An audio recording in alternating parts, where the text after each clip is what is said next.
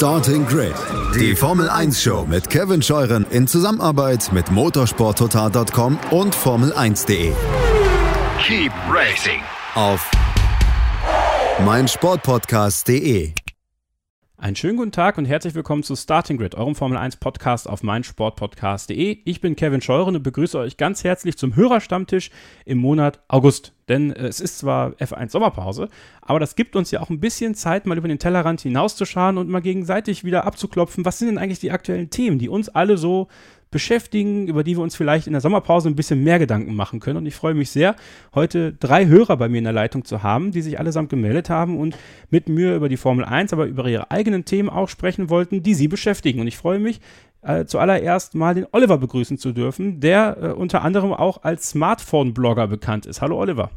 Ja, hallo Kevin, vielen Dank, äh, dass ich die Möglichkeit bekommen habe, hier mit dabei zu sein. Ähm, ja, höre euren Podcast schon lange und dementsprechend ist es für mich wirklich so eine Ehre, heute mal hier bei einem Stammtisch mit dabei sein zu dürfen. Vielen Dank. Nein, nein, die Ehre ist ganz meinerseits, Oliver, tatsächlich. äh, Michael ist da. Bei Twitter kann man ihn unter Ferrari per sempre finden. Hallo Michael. Hallo Kevin, cool, dass ich dabei sein kann. Freut mich sehr ich freue mich auch dass, sehr, dass du dabei bist. Du bist ja auch einer unserer regelmäßigeren äh, Kontaktpersonen, die auf Postings von uns antworten, mit denen man auch gut ins Gespräch kommen kann bei Twitter. Deswegen umso schöner, dass wir jetzt auch mal im Podcast hier uns unterhalten dürfen. Und Simon ist zu Gast. Er äh, macht unter anderem den YouTube-Kanal Entertainment Core. Hallo Simon. Ja, mit meinem besten Freund zusammen ein kleines Projekt. Danke für die Werbung, Kevin. Und ich bin natürlich auch Teil des Hörerstammtisch vom Formel 1 Podcast Starting Grid auf meinsportpodcast.de. Ich hoffe, das hat halbwegs gut funktioniert. Super. Ja, echter Profi, ich merke das schon. Äh, fangen wir mal mit dir an, Simon. Ähm, du hattest ein, ein ganz hervorragendes Video gemacht, wie ich finde, über die äh, mediale Darstellung und äh, ja, teilweise Verklärung, Überglorifizierung von Michael Schumacher bei YouTube. Kannst du vielleicht mal ganz kurz über dieses Video sprechen, was ihr ja auch in den Show Notes finden könnt, wir verlinkt haben? Ähm, sehr gerne. Erstmal vielen Dank für das Lob. Ähm, Im Endeffekt war es so, ich habe mich ähm, da ich jetzt mein Abitur hinter mir habe, in der Zeit ähm, sehr viel so ein bisschen mit dem Motorsport auch irgendwo abgelenkt, habe mir auch wieder Gedanken zu Michael Schumacher gemacht, da wie vermutlich auch, ich vermute auch mal vermutlich Michael und Oliver damit irgendwo aufgewachsen bin. Ähm, das ist eine ganz dreiste Unterstellung von meiner Seite. Und ähm, das hat dann irgendwo dazu geführt, gerade wenn man sich dann auch mal englische YouTube-Kanäle anguckt, englische Quellen anguckt, ähm, da merkt man manchmal, dass die eigene Wahrnehmung von Michael Schumacher so ein bisschen, so ein bisschen sehr positiv war. Gerade wenn es um so Dinge geht wie Adelaide 94, teilweise auch Jerez 97, Monaco 2006, so die bekannten Geschichten. Und das bringt mich dann zum Grübeln äh, und man guckt sich dann noch mal ein paar alte Aufnahmen an. Ähm, denkt darüber ein bisschen nach und dann entsteht dann mit der Zeit einfach irgendwo, auch wenn es um so kleinere Dinge geht, wie, wie entsteht die Darstellung von Michael Schumacher in Dokumentationen und dann entsteht daraus so ein Schneeball und man setzt sich damit auseinander, okay, wie ist das in Deutschland, wie ist es bei den Öffentlich-Rechtlichen und dann wird man immer größenwahnsinniger und fragt sich, wie ist das eigentlich in Großbritannien, äh, wo mir dann auch der gute Ash von The Outside Line, wenn ich das nennen darf, äh, sehr geholfen hat, ein sehr lieber, netter Kerl, der dort einen wunderbaren Part zu diesem Video beigetragen hat. Ähm, und im Endeffekt habe ich halt versucht, mir diese Frage irgendwo zu beantworten, wie ist diese Darstellung? Und ja, es war eine interessante Erfahrung. Und ich hoffe natürlich, dass es für dich, Kevin, und für diejenigen, die es bisher gesehen haben oder vielleicht noch sehen werden, irgendwo vielleicht aufschlussreich oder zumindest halbwegs interessant war es war vor allem mal äh, eine andere Sicht auf die Dinge. Und ich finde, das ist immer ganz, ganz wichtig. Deswegen finde ich auch diesen Hörerstammtisch so toll, weil ich persönlich für mich, weil ihr ja auch Themen mit reinbringt, immer eine andere Sicht auf die Dinge bekomme. Und dieses Video äh, empfehle ich wirklich jedem von euch, dass ihr euch das mal anschaut. Es gibt auch ein Zitat von Florian König aus seinem Starting Grid Interview dabei, äh, was das Ganze auch nochmal untermalt. Deswegen, äh, wie gesagt, Link dazu in der Videobeschreibung. Und dann äh, bin ich gespannt, ob ihr auch eure Meinung noch äh, ihm dann entgegenbringen wollt. Bei Twitter könnt ihr das unter anderem dann tun. Auch diesen Link steige ich in die Episodenbeschreibung. Michael, Ferrari per Sempre, war die Annahme von Simon richtig, dass du auch mit, mit Schumi groß geworden bist oder geht die Leidenschaft für Ferrari noch ein bisschen weiter zurück? Ähm, nee, also die Annahme war schon richtig. Also ich bin ähm, 1988er Jahrgang, ähm, bin dann ähm, ja durch meinen Vater an, ja, Mitte der 90er Jahre mit der Formel 1 in Berührung äh, gekommen und wie das damals halt in Deutschland so üblich war, ähm, ja, bin ich dann quasi auf den Zug der äh, Schumi-Euphorie aufgesprungen.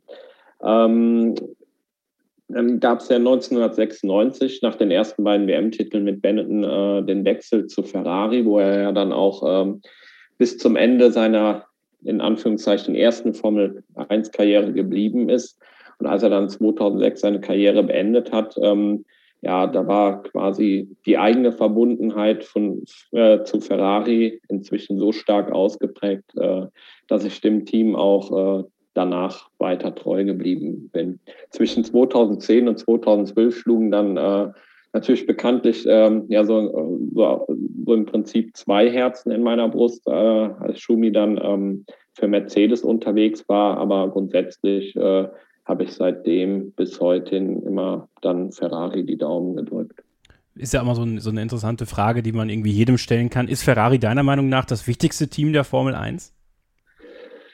Ähm, das Wichtigste ähm, würde würd ich jetzt vielleicht nicht sagen, aber ähm, Ferrari ist wahrscheinlich das äh, konstanteste Team, quasi seit äh, Beginn an dabei. Und äh, ja, ich glaube, es gibt in der gesamten Formel 1 kein Team, das die Historie der Formel 1 äh, so stark verkörpert, wie Ferrari das tut.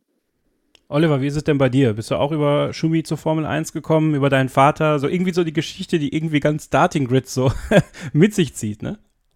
Ja, also Michael hat es, glaube ich, auch ganz treffend formuliert, so ist es mir auch gegangen. Äh, bin 89er Baujahr, also das macht am Ende gar keinen Unterschied. Bin dann auch so 97 ein bisschen eher noch damit in Kontakt gekommen, weil ich eine Playstation bekommen habe und äh, mein erstes Spiel war einfach Formel 1 97.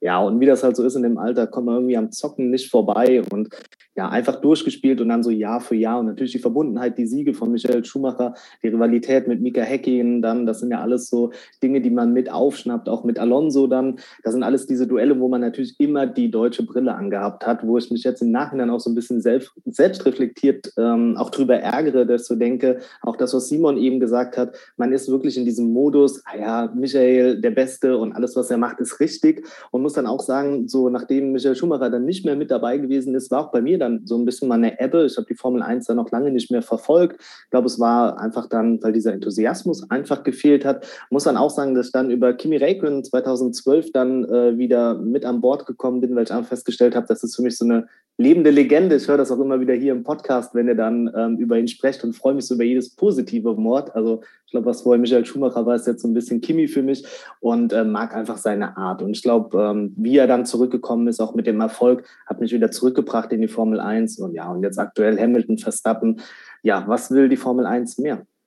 Ja, und das ist die perfekte Überleitung zu unserem ersten Thema. Das ist jetzt gerade mal meins, was ich aufgeworfen habe. Und ich äh, scanne ja auch immer so ein bisschen die sozialen Medien und gucke mal, okay, was, was könnte was sein, was ich auch hier in diesem Podcast einbinden kann. Und da ist mir was aufgefallen, was Karun Chantok gemacht hat. Er hat seine Top 5 aufgestellt, seine Top 5 Fahrer der ersten Halbserie der Formel 1 Saison 2021. Und dachte ich mir, das ist doch ein netter Aufhänger, damit wir uns alle mal ein bisschen warm quatschen können und äh, würde jetzt einfach mal meine Top 5 euch nennen und ihr könnt euch äh, mal so ein bisschen daran abarbeiten, könnt mir eure Top 5 nennen, ja, und äh, lass einfach mal so ein bisschen in die Diskussion kommen.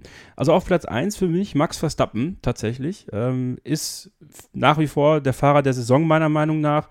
Dicht gefolgt von Lewis Hamilton, aber ähm, ja, aufgrund der verschiedenen Vorkommnisse der Saison aktuell würde ich Max Verstappen doch noch diesen kleinen, diesen kleinen äh, Funken mehr geben und ihn auf die 1 setzen. Auf 3 Lando Norris. Ich finde, er ist äh, ganz klar Best of the Rest. Äh, da geht nichts irgendwie an ihm vorbei hat ja auch noch, wenn wir mal so ganz äh, frech sind, auch noch Aussichten auf den Weltmeistertitel, aber äh, das wird wohl eher nicht passieren. So, und dann Platz 4 und 5. Da wurde es dann ganz interessant für mich. Ich habe mich mit meinem Arbeitskollegen Jan, der ja auch schon mal hier beim Hörerstammtisch dabei war, darüber unterhalten und ähm, habe auch diese Unterhaltung mitgenommen und habe Fernando Alonso auf die 4 gepackt, weil äh, Fernando Alonso einfach sehr lange nicht dabei war und im Alpin, finde ich, hervorragende Leistungen bringt und dahinter Carlos Sainz auf der 5. Ähm, aufgrund dessen, weil er auch einen Teamwechsel hinter sich hat. Und meiner Meinung nach dahingehend auf jeden Fall, mit Alonso muss man ja sagen, ist ja auch ein Teamwechsel so gesehen, ähm, der beste Fahrer ist, der das richtig gut hinbekommt und Ferrari sehr, sehr hilft und meiner Meinung nach auch eine bessere Saison insgesamt hat als Charles Leclerc. So, und jetzt würde ich einfach mal das Wort an Oliver geben und äh, mal gerne deine Meinung hören und vielleicht auch deine Top 5 oder was auch immer du dazu sagen möchtest. Also ich glaube, die Top 5, Kevin, die du aufgestellt hast, da bin ich vom Kern schon bei dir. Bei 1 und 2 hast du es ganz treffend formuliert, weil ich auch da finde, es ist ein Kopf-an-Kopf-Rennen und vielleicht auch, weil Verstappen jetzt endlich dieser Contender ist, den wir uns alle gewünscht haben, dass es endlich so richtig spannend ist oben. Ähm, glaube ich, ist es auch da verdient, dass er die 1 äh, bekommen hat und Hamilton dann natürlich die 2. An 3 hattest du Lando Norris, wenn ich das noch richtig im Kopf habe und auch da muss ich dir echt zustimmen, weil ähm, er einfach, also man darf bei ihm, finde ich, auch nie vergessen, vergessen, ähm, er hat natürlich auch einen finanziellen Background, was die Familie angeht. Und wenn man das mal so ein bisschen mit einem Lance Stroll beispielsweise äh, in den Vergleich dann setzt, finde ich, ähm, sieht man die beiden ganz unterschiedlich, weil Lando Norris für mich immer dieser sympathische, smarte Typ ist, während man Lance Stroll dann so ein bisschen, ähm, ah ja, da hat der Papa das Geld und das wird so rein investiert. Vielleicht liebt man das auch ein bisschen offensiver. Ähm, nichtsdestotrotz vergisst man das bei Lando Norris und das macht ihn nochmal so sympathischer. Man hat immer so ein bisschen das Gefühl, ähm, das ist der Typ von nebenan. Und wie er es immer wieder schafft, ähm, zu den Top-Teams oder wozu man mittlerweile McLaren ja schon einfach meiner Meinung nach auch schon zählen kann und darf, ähm, wie er da jedes Rennen mit dabei ist, wenn er nicht gerade abgeschossen wird, ähm, ist wirklich phänomenal. Gibt dem Jungen ein noch schnelleres Auto und er kann Weltmeister werden. Ähm, Alonso auf jeden Fall, auch da bin ich mit dabei. Wer mir, glaube ich, so ein bisschen gefehlt hat, ist ähm, Gasly. Auch den könnte man, glaube ich, noch so mit in die Top 5 reinpacken. Bei ihm ist, glaube ich, eher das Problem, dass man sich an seine Leistung gewöhnt hat die er wirklich Rennen für Rennen schon fast konstant abliefert. Und da ist immer so ein bisschen diese Frage, bekommt er nochmal die Chance, zu Red Bull zurückzukommen oder nicht? Ich finde ehrlich gesagt, äh, man sollte ihm die Chance nochmal geben. Und ich glaube, damit macht man auch schon wieder so einen riesen Topf auf, ähm, ob das funktionieren kann oder nicht. Aber so vom Kern bin ich schon auf jeden Fall äh, bei deinen Top 5 mit dabei. Würde vielleicht Gasly da noch mit reinwerfen wollen. Ähm, ja, doch, das war ganz, äh, ganz treffend äh, gemacht mit deinem Kollegen dann. Wen würdest du denn dann rauswerfen? Sainz oder Alonso? Oh, das also Weil du, ja, Top 5 ist ja keine 6. Also. ja, ja, das, ich habe es versucht, so sneaky ja, mit reinzubekommen. Ja, ja. ähm, es ist schwer. Ich glaube, Alonso hat man jetzt noch so das letzte Rennen, dass er auch ein, ein, Teamplayer einfach ist, was man ihm auch vorher nicht immer so zwingend gegeben hat nach den ganzen äh, Geschichten, die man vorher gehört hat. Und ich glaube, ich würde dann doch äh, Science rauswerfen wollen. Simon, wie siehst du es? Grundsätzlich gibt er der ja eigentlich schon einen recht äh, nachvollziehbaren Ton an. Ähm, ich hätte eigentlich auch Gasly ähm, vom Sprichwort her in den Ring geworfen. Ich muss es so formulieren, Kevin, denn du weißt, die Mathe ist heilig. Aber abgesehen von diesen Referenzen ist es halt so. Ähm, ich finde es spannend, dass äh, sowohl du als auch Oliver ja Fernando Alonso diskutiert haben. Und wenn wir eben die Ereignisse aus Ungarn bedenken, finde ich es spannend, dass Esteban Ocon in dem Diskurs eigentlich nicht auftaucht. Ähm, und ich glaube, du, Dave Gaming und ähm, Sascha Roos habt es ja auch im letzten Podcast besprochen, dass eigentlich nach dem Sieg in Ungarn der Diskurs über alle möglichen Dinge ging, über Alonso als Teamplayer, über die Weltmeisterschaft, über Bottas etc., aber eigentlich nicht wirklich über, über Ocon. Und ich muss aber auch dazu sagen, bis vor, ich sag mal, 30 Sekunden wäre mir auch Esteban Ocon als Name nicht eingefallen, muss ich dazu sagen. Ähm, er hat einen Vertrag bekommen, sicherlich, seitdem ist dann die Leistung irgendwo bis zu einem gewissen Grad nach unten gegangen. Er hat jetzt ein Rennen gewonnen und wir wissen nicht, wie sich das nach der Sommerpause auf ihn, auf das Team, auf Alonso auswirken wird. Ich wollte ihn aber auch trotzdem mal genannt haben, weil bei allem Chaos, bei aller Absurdität ist es durchaus etwas, was man meines Erachtens nach ähm, nennen müsste, insbesondere aufgrund seiner ähm, ehemaligen Mercedes-Vergangenheit, der Skepsis an ihm, dem Jahr Pause. Das ist zumindest mal so nennenswürdig, so wenn man, wenn man möchte, meines Erachtens nach. So, oder wenn dann P6, auch wenn es ja kein P6 gibt. Ja, okay, also maximal P6, weil ich muss ganz ehrlich sagen, ich finde Ocons Leistung grundsätzlich jetzt nicht so berauschend. Ich meine, vielleicht muss ich selber natürlich auch damit reinziehen, so bei Alonso ist der Trend halt einfach extrem gut, ja. Also, yep. also ich gebe da Oliver total recht, auch wenn man, wenn man die Konstanz vielleicht ein bisschen nimmt, müsste man Gasly vielleicht dann sogar für Alonso reinpacken, weil Sainz, finde ich, halt auch sehr konstante Leistungen bringt. Äh, nur bei Ocon war halt dieser, dieses Loch, was er hatte, so signifikant und für, für Alpine eigentlich so schwierig tragbar, weil Alonso so viel mehr aus diesem Auto rausgeholt hat und sich Ocon ja auch abgemüht hat, überhaupt mal in Q2 zu kommen, äh, teilweise bei manchen Rennen. Vielleicht ist das halt sowas, was man dann im Hinterkopf hat. Ähm ich würde da noch gerade, wenn ich einhaken darf, ja, zumindest noch mit reinbringen. Ocon hat aber auch noch mal dieses Jahr mehr, die er im Renault sitzt. Also mhm. wenn man Alonso natürlich mit seiner Erfahrenheit auch dann nimmt oder mit seiner Erfahrung dann, ähm, ist es umso beachtlicher, dass er es dann trotzdem schafft, Ocon zu schlagen, der schon mal ein Jahr länger auch in dem Team drin ist. Also ich finde, das gibt Fahrern schon eine gewisse Sicherheit, ähm, was ihr fahrerisches Können angeht geht, wenn man das Auto kennt, wenn man weiß, wie es reagiert. Und das haben wir ja immer noch, das sagt ihr auch immer wieder im Podcast, dass man mindestens fünf Rennen den Leuten geben muss, die gerade in ein neues Team gekommen sind. Und wenn ich das bei Ocon mit einrechne, muss ich echt sagen, ähm, hätte man zum einen mehr erwarten dürfen, weil Alonso das auch zeigt. Und ähm, ich finde einfach, also das klingt jetzt sehr böse vielleicht auch auf eine gewisse Art und Weise, aber er war da auch einfach ein glücklicher Gewinner von dem Ganzen, den man sonst nie ähm, irgendwo auf Platz 1 gesehen hätte. Also wenn ich darauf noch ganz kurz antworten dürfte ja, klar, ähm, und dann klar. auch den Ball weiterwerfen würde an Michael. Ähm, es ist durchaus so, dass ich Oliver zustimme, wenn es um den ähm, Aspekt geht, dass Alonso natürlich irgendwo ein Jahr weniger, ein Jahr weniger hat im Auto als Ocon. Da stimme ich Oliver durchaus zu. Ähm, ich bin, ich, ich bin in einer schwierigen Position, wenn es um dieses Konzept von einem glücklichen Sieg geht, weil im Endeffekt, du musstest nach Hause fahren. Du musstest in der Situation nach Hause fahren, sei es gegen Sebastian Vettel, ähm, zum Beispiel in dem Duell oder auch generell einfach das Auto auf der Straße zu halten und es nicht irgendwo in die Wand zu pfeffern.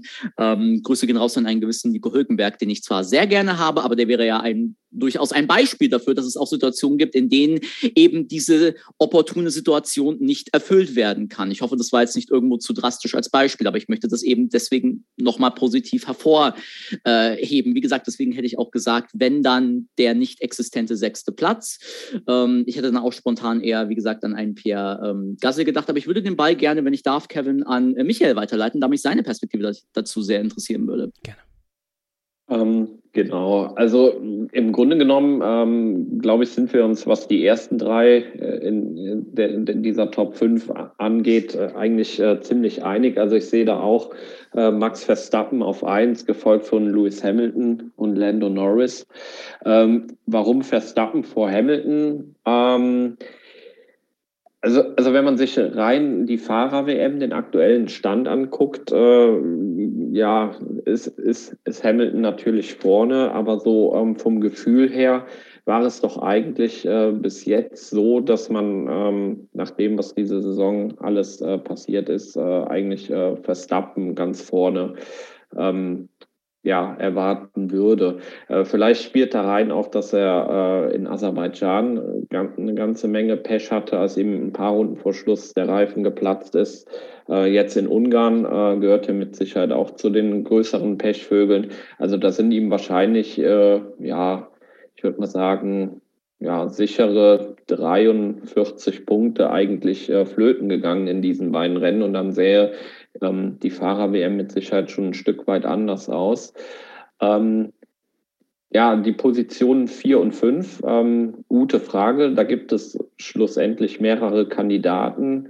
Ähm, du hattest ja schon auch äh, Alonso auf Platz 4 gesehen, Kevin.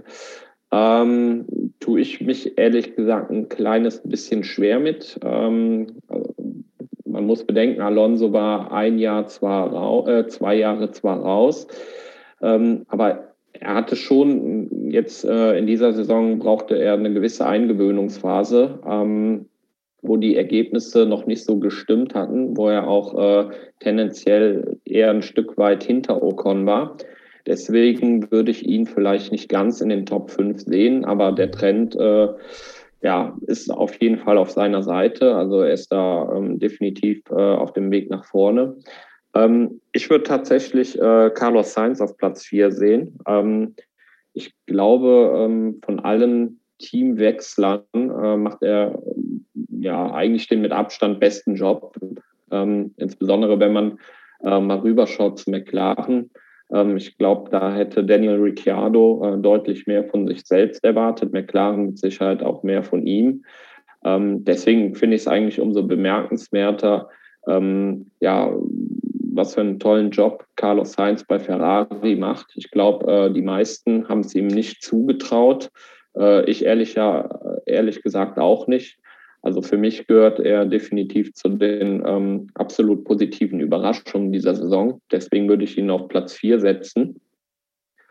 Ähm, bezüglich Platz 5, oh, schwierig. Ähm, ich würde, äh, also ich sehe eigentlich auch Pierre Gasly relativ weit vorn, äh, macht schon wie äh, vergangene Saison einen herausragenden Job bei Alpha Tauri. Ähm, das Einzige, was äh, diese Saison vielleicht äh, mit Ausnahme von, ähm, von Baku, wo er aufs Podium gefahren ist, noch äh, fehlt, ist so dieser, dieser absolute Ausreißer ähm, nach oben, den er auch letzte Saison in Monza hatte. Ähm, da ist ihm manchmal immer ein bisschen was äh, ja, dazwischen gekommen. Äh, deswegen äh, sehe ich ihn vielleicht eher auf sechs äh, als auf fünf. Auf fünf würde ich, glaube ich, vielleicht spricht auch ein bisschen, äh, liegt es auch ein bisschen an meiner Ferrari-Brille, die ich auf habe, würde ich äh, trotz allem Charles Leclerc sehen.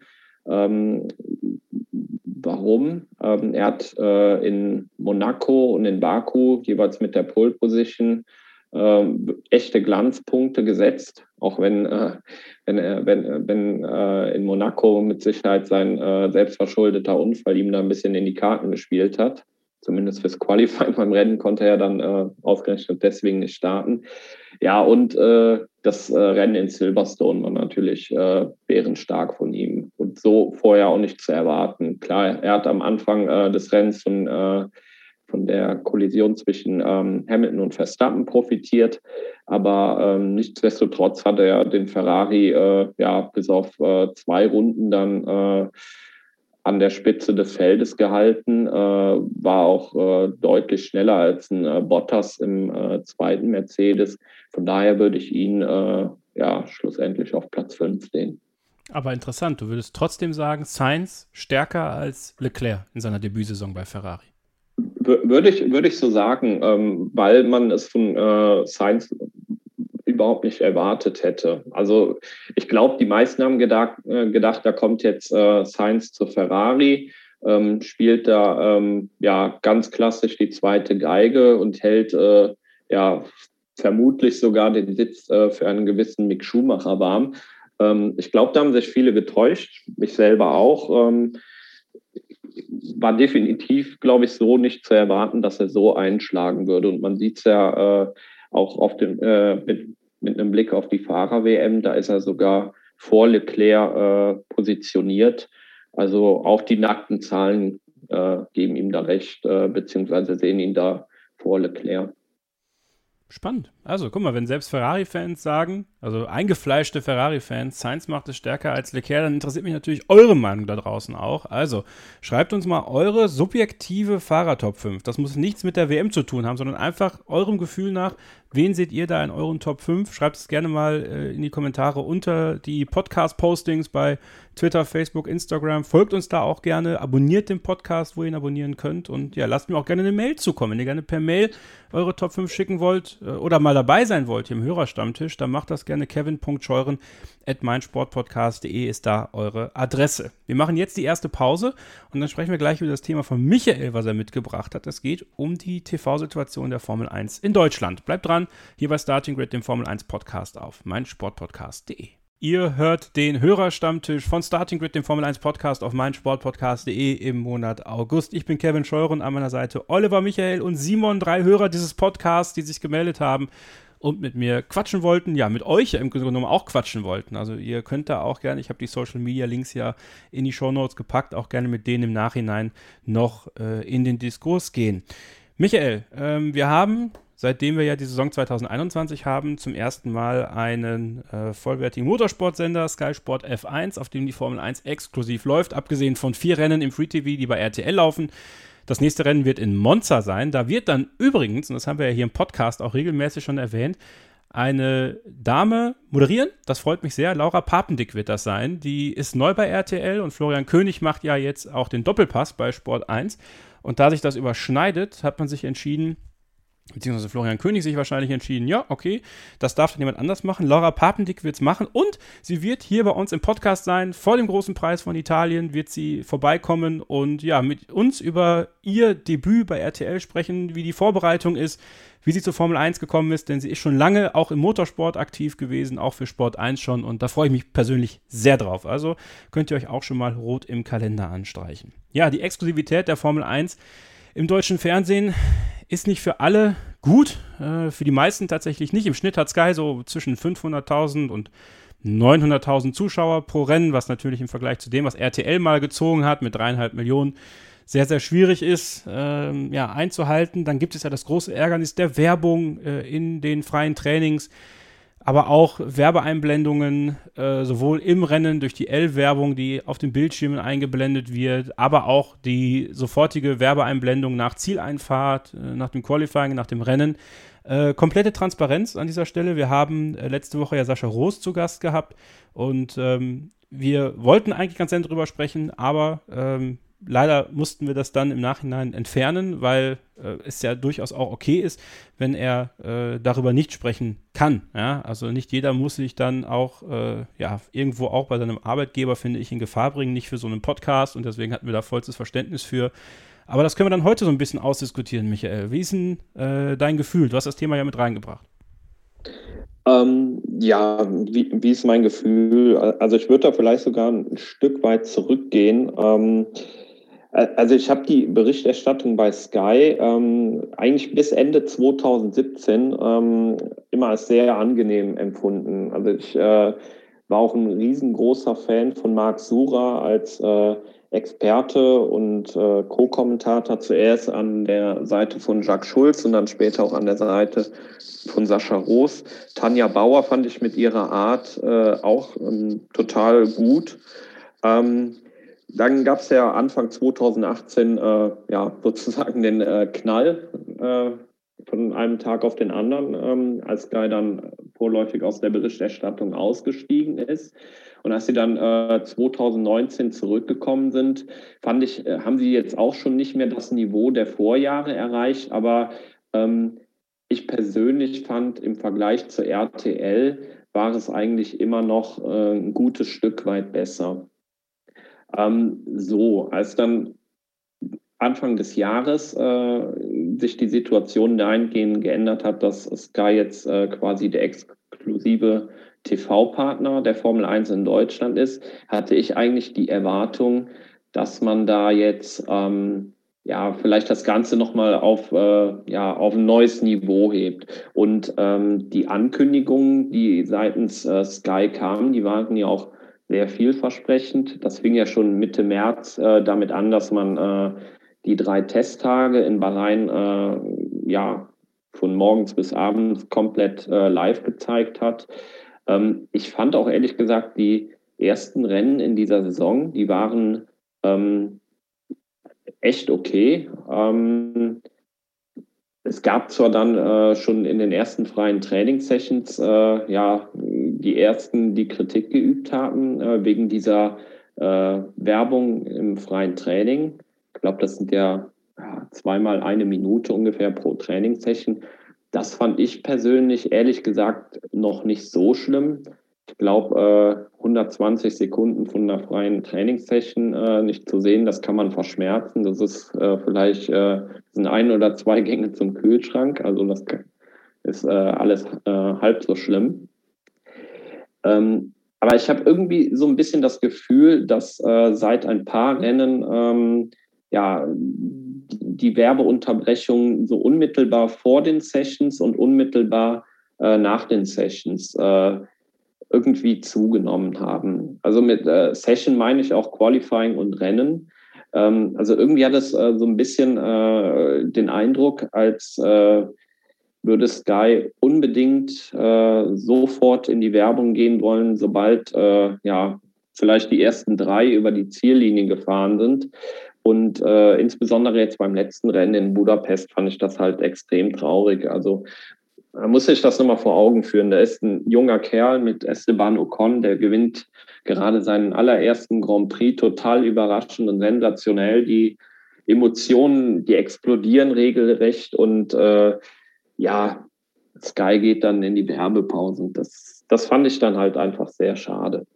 Wobei das jetzt in Budapest auch schon äh, meiner Meinung nach im Qualifying recht extrem war. Also ähm, man hat die, äh, die äh, diese drei äh, Interviews mit den drei schnellsten dann äh, gar nicht live gezeigt, sondern nur zeitverzögert und dann auch, glaube ich, nur äh, Verstappen und Hamilton. Den Bottas hat man gar nicht gezeigt.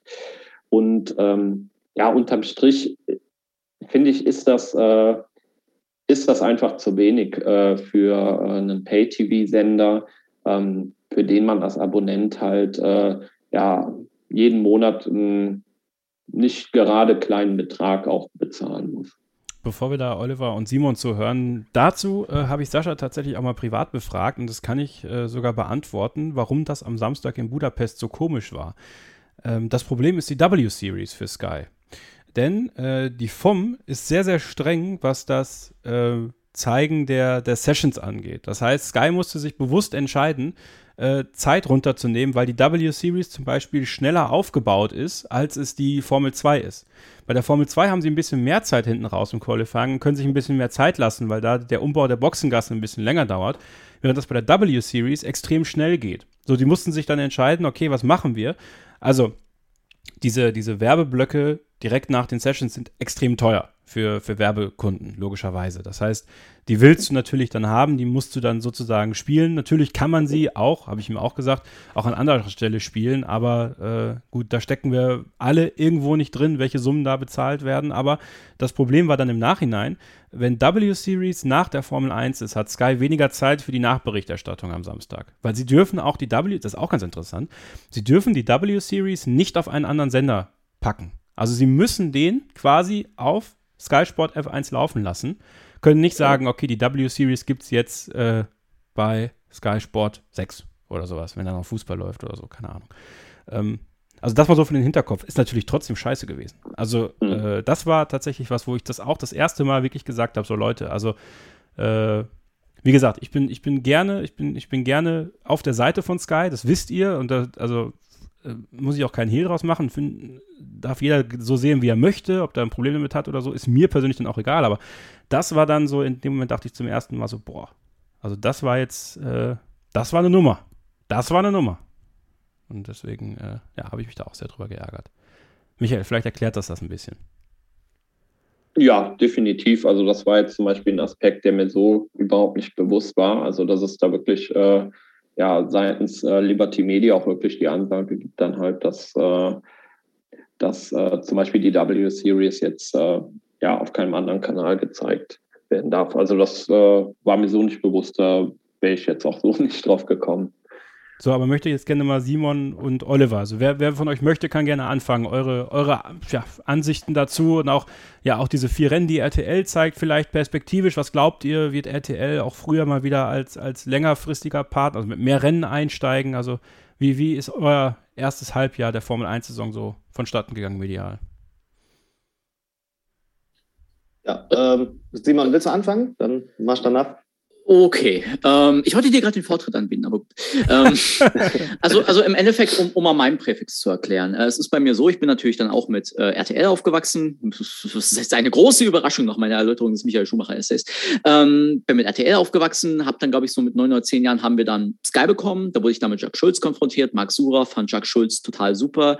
Ähm, sehe ihn auch bis heute immer noch für mich als meinen Lieblingsvereinskommentator an. Das können natürlich auch Leute anders sehen oder sehen, wie sie möchten. Ähm, und äh, aus persönlichen Gründen, die dann vielleicht auch noch später relevant werden könnten im Laufe dieses Podcasts, gab es dann bei mir einen Break, äh, so ab 2014. Da ab dem Punkt habe ich dann keine Erfahrungswerte mehr, wie das dann mit der Sky-Berichterstattung weitergegangen ist. Also ich habe den Anfang von Sascha Roos noch miterlebt mit Marc Sura. So. Ähm, und als ich dann wieder eingestiegen bin, 2018, lief es dann auch wieder über RTL und dann eben recht schnell über F1 TV. Und ich muss sagen, für mich war F1 TV eigentlich die vermutlich beste Möglichkeit jemals, wie ich Formel 1 konsumieren konnte, sowohl von dem, einfach von dem Preis-Leistungs-Verhältnis her, ähm, von dem Angebot, von dem Archiv her, auch von der Berichterstattung, weil ich eben der englischen Sprache mächtig bin und auch die englischen Kommentatoren durchaus mag, insbesondere Martin Brundle, den ich extrem schätze. Ähm, und als dieses Angebot dann eben nur noch ähm, entweder für Langzeitkunden, die das für fünf Jahre abonnieren, ähm, wie mein Kollege Polle, bei dem ich mir dann eben die F1-Rennen geschnort habe in dieser Saison teilweise, ähm, es entweder die Option gab oder eben äh, Sky, dann ist es eben darauf hinausgelaufen, dass ich dann eben bei meinem Kollegen einige Rennen geguckt habe, anstatt Sky Geld zu geben, weil ich eben Sky gegenüber vom Angebot, von der Investition her sehr skeptisch war, weil sich der Preis für mich, ich glaube, verdoppelt hat monatlich. Ähm, und ich aber nicht wusste, welches An Angebot bekomme ich dafür. Ähm, insbesondere wenn es eben um den Re Retro-Content geht, unter anderem. Ähm, und soweit ich das jetzt mitbekommen habe, zum Beispiel, da kannst du mich auch gerne korrigieren, Kevin, weil ich eben kein Sky-Kunde bin, ist es ja so, dass es bis zum jetzigen Zeitpunkt weder eine wirkliche F1 TV-Integrierung gibt, noch wirklich eine äh, wirklich ein Archiv äh, in der Sky-Mediathek, auf welches ich jetzt als Sky F1-Kunde zugreifen könnte. Stimmt es oder habe ich das falsch im Kopf? Das ist leider richtig. Das ist auch was, was okay. mich persönlich ärgert, weil da auch andere Sachen gesagt worden sind. Also gerade Ende mhm. letzten Jahres auch seitens äh, den, den, den, den, den Providern von, von F1 TV, ja, die da ja auch gesagt haben, das geht in das Angebot über und sich einige ja Hoffnung gemacht haben, dass man vielleicht F1 TV Zugänge bekommt, um dieses Archiv weiter nutzen zu können. Also das ist tatsächlich immer noch nicht da und auch das Archiv auf Sky Q ist ja äh, bisschen dünn meiner Meinung nach, Simon. Also das ist richtig. Okay, das finde ich, wie gesagt, sehr schade, aber das würde zum Beispiel mich als einen potenziellen Kunden ähm, auch irgendwo motivieren und würde für mich eher so einen Preis rechtfertigen unter Umständen. Aber ähm, wenn es dann um die Kritik an Sky bezüglich der Werbung geht, kann ich das aus Fansicht, also unter anderem auch aus Michaels Perspektive, ähm, absolut nachvollziehen. Auf der einen Seite. Auf der anderen Seite habe ich es aber nicht unbedingt anders erwartet. Nicht, weil ich ein Problem mit Sky habe. Ich kenne dort niemanden. Ich habe nichts gegen Sky.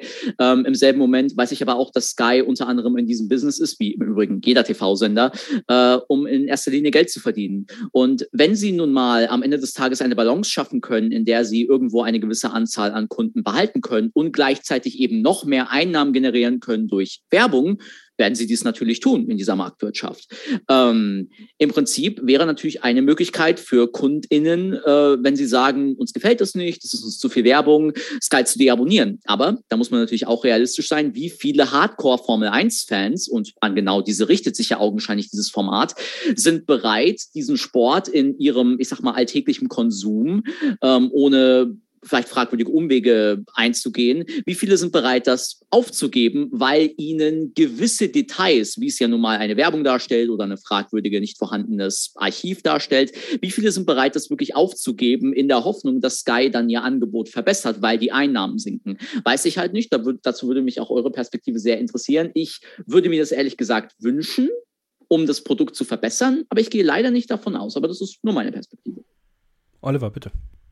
Los. Okay, ähm, ich tue mich ehrlich gesagt so ein bisschen damit schwer, ähm, oder beziehungsweise ich kann die Fansicht natürlich verstehen und zu den Fans gehöre ich auch. Und wir kennen das alle aus den RTL-Zeiten. Das Rennen ist gerade vorbei, schon wird die Werbung eingespielt. RTL musste damit natürlich Geld verdienen. Aber wenn man mal ehrlich ist, ähm, Sky muss auch Geld verdienen. Also RTL hat die Rechte natürlich nicht verlängert, weil es ihnen zu teuer gewesen ist. Also springt Sky natürlich ein, worüber wir auch froh sind.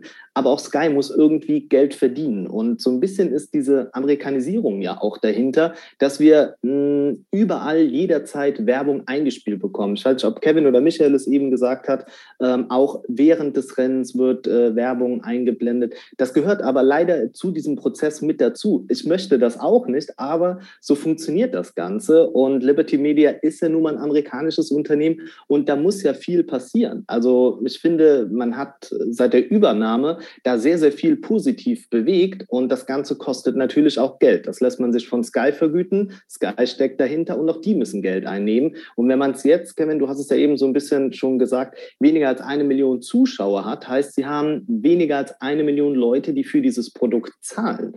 Ähm, ich persönlich nutze auch erst seit diesem Jahr Sky und ähm, auch ausschließlich Sky Go und ärgere mich immer wieder darüber, dass ich bei einem Senderwechsel oder jedes Mal, wenn ich zwischen den Kanälen hin und her springe, eine halbe bis hin zu einer ganzen Minute Werbung bekomme, wo ich auch denke, Moment, man zahlt ja schon für das Produkt und nur wenn ich den äh, Kanal wechsle, muss ich mir wieder Werbung anschauen. Aber das gehört halt dann irgendwie schon wieder mit dazu. Ähm, natürlich, das, da habe ich auch Werbung bei mir auf dem Kanal schon für gemacht, für VPN und was es nicht alles für Lösungen gibt. Aber am Ende fühlt man sich irgendwie bei Sky dann doch schon am wohlsten. Ähm, nur abschließend ist mir wichtig, ich sehe es natürlich genauso. Mich ärgert das, dass ähm, wir so viel Werbung bekommen. Aber mir ist auch immer wichtig, ähm, bei so einer Diskussion auch die andere Seite zu verstehen, weil Sky macht das nicht, um uns als Kunden zu ärgern, sondern ähm, bei denen muss der Rubel rollen. Wir haben so viele Lizenzen am Laufen, das Geld muss reinkommen. Dürfte ich dich dazu noch kurz etwas fragen, Oliver, oder euch ja. alle? Ähm, wenn wir das jetzt betrachten, dass ähm, vielleicht aus deiner Sicht natürlich das irgendwo, ich will nicht sagen toll ist, aber zumindest nachvollziehbar ist, warum Sky das ja macht, wie gesagt, aus einer marktwirtschaftlichen Sicht. Wenn ich euch jetzt, wenn ich euch drei jetzt mal fragen würde, als doch irgendwo, ich würde mal sagen, Hardcore interessierte, weil sonst würden wir vielleicht nicht in dieser Art von Podcast sitzen. Ähm, glaubst du, es gibt irgendeinen Bruchpunkt, irgendeinen Punkt, ab dem Sky es vielleicht übertreiben könnte, wo eine signifikante Zahl an ZuseherInnen oder AbonnentInnen sagen würde, ich habe jetzt keinen Bock mehr, ich deabonniere jetzt, ich pummel VPN oder ich fahre nach Österreich, keine Ahnung. Ähm, glaubst du, es gibt da irgendwo einen Bruchpunkt? Weil meine Befürchtung ist, ohne das Sky zu nahe treten zu wollen, man wird es so lange, ich sag's mal, ausreizen, bis man eben diesen Punkt findet. Und deswegen würde ich euch fragen, wo glaubt ihr, ist dieser Punkt und werden wir diesen Punkt erreichen, so dass es am Ende vielleicht ein gewisses Risiko darstellen könnte, für Sky-AbonnentInnen zu vergraulen? Ich würde, oder, achso, Michael, sorry. Um, ähm, ja, ich, ich antworte mal darauf. Um, ähm, also, ich glaube, ähm, bei RTL waren es ja ähm, in der letzten Saison so im Schnitt, glaube ich, vier Millionen Zuschauer, die immer eingeschaltet haben. Äh, jetzt sind wir, glaube ich, irgendwie so, äh, Kevin sagt es eben, zwischen 500 und 900.000 ungefähr. Also kann man eigentlich schon hm, sagen, dass äh, ja wahrscheinlich 90 Prozent derer, die bei Sky äh, Formel 1 schauen, schon ähm, ja wirklich die Hardcore-Fans sind, die auch wirklich äh, ja unter keinen Umständen auf die Formel 1 verzichten wollen. Und deswegen glaube ich auch, äh, kann Sky ähm, an der Werbeschiene eigentlich so lange drehen, ohne dass äh, ein signifikanter Anteil an Zuschauern äh, das Weite sucht. Ähm, ja, also quasi so lange, bis äh, wie sie auch die Exklusivrechte an der Formel 1 äh, im deutschen Fernsehen haben. Sollte jetzt irgendwann mal in einer zukünftigen Rechteperiode äh, die Situation eintreten, dass äh, Sky nicht mehr die Formel 1 exklusiv zeigt, weil es vielleicht ähm, im ja, vielleicht einen öffentlich-rechtlichen Sender überraschenderweise gibt, der in die Übertragung mit einsteigt. Oder vielleicht wieder ein Privatsender, vielleicht wieder RTL, vielleicht Sat1. Äh, die zeigen ja auch mehr und mehr Motorsport mit der Formel E und der DTM. Dann kann ich mir schon vorstellen, dass, äh, dass der ein oder andere dann doch das Weite sucht. Aber ähm, solange die Situation so ist, wie sie ist, also sprich, dass äh, Sky die Formel 1 exklusiv in Deutschland zeigt, glaube ich, äh, ja, wird sich keiner äh, jetzt von Sky abwenden, ähm, nur weil der Werbeanteil äh, ein Stück weit zunimmt. Ich glaube, ähm, dass Werbung im Rennen wäre das, äh, wäre das größte Problem für Sky. Und, ja, das habe ich ähm, mir auch gedacht, sorry. Ja, du, also ich glaube, das ist das Offensichtlichste, weil das ist am Ende das, ähm, also es gibt ja auch Werbung zwischen den, den Qualifying Sessions, die ist aber geschenkt meiner Meinung nach. Also weiß ich nicht, da gehe ich halt aufs Klo eben oder sowas. Also das ist für mich kein Problem. Werbung im Rennen wäre auch etwas, wo ich sage, da wäre dann sogar meine Geduldsschnur vorbei, weil das ist halt das, der USP, den Sky hat. Also, dass das Rennen ohne Werbeunterbrechung gezeigt wird. Und ich glaube nicht, dass sie sich trauen werden, das anzufassen. Auch wenn es sehr lukrativ wäre, da wird es eher so weit kommen, und das ist halt meine Prognose, dass wir eventuell 2022 schon, aber auf jeden Fall ab 2023 eine erhöhte Sublizenzierung an RTL sehen werden. Weil das ist auch wiederum etwas, äh, bringt den Punkt von Oliver eigentlich auch wunderbar mit ein, wie der Rubel rollen kann. Ja, also gehen wir mal davon aus, RTL zahlt pro Rennen eine Million Euro, also ist jetzt nur mal in die, in die Tüte gesprochen. Dann sind das, wenn man, sagen wir mal, 10 bis 12 Rennen sublizenziert, 10 bis 12 Millionen Euro für Sky. So, und das Geld ist halt da. So, die Formel 1 läuft dann im Free TV, halt mit Sublizenz von Sky und mehr Leute sehen die Formel 1. Sky kann auch da Werbung schalten, wie sie es ja auch bei RTL gemacht haben. Und so kann das Wechselspiel vielleicht ein bisschen besser funktionieren, ohne dass RTL die Kosten zahlen müsste, die sie eigentlich gezahlt hätten, wenn sie die Lizenz tatsächlich gekauft hätten von Liberty Media. So. Aber ich glaube, der heilige Gral, Oliver, da sind wir uns einig, hast ja auch gerade schon gesagt, ist die Werbung im Rennen. Ich frage mich aber auch so ein bisschen noch äh, gerade dazu, ähm, was sich RTL da wirklich von erhofft. Also was bringt es RTL, ähm, diese Rennen zu zeigen? Also ich finde, da ist viel Nostalgie mit dabei, dass man sagt, ah, wir haben jetzt 20, ich weiß die Zahl gerade nicht mehr, sorry an der Stelle, äh, so und so viele Jahre Formel 1 gezeigt. Wir zeigen jetzt zumindest so fürs Gewissen noch vier Rennen, weil die Leute, dafür ist es ja im Endeffekt, die sich wirklich für die Formel 1 interessieren, die haben ihr Sky-Abo oder ihren Weg gefunden, das zu schauen ähm, und der Rest fällt halt hinten runter, was aber auch auch in der Regel jetzt so dieser klassische Sonntags, Nachmittags, ich schau mal rein, ähm, Zuschauer gewesen ist. Und eine Sache, die ich noch bold so ein bisschen perspektivisch mit reinwerfen würde, ist, ähm, ich kann mir vorstellen, dass das über vielleicht drei, vier Jahre gebe ich dem Ganzen noch, wirklich zu Netflix oder zu Amazon geht, weil das für mich äh, Streaming-Portale sind, die da, glaube ich, die Finger äh, drin haben und nochmal mehr Geld auf den Tisch legen können.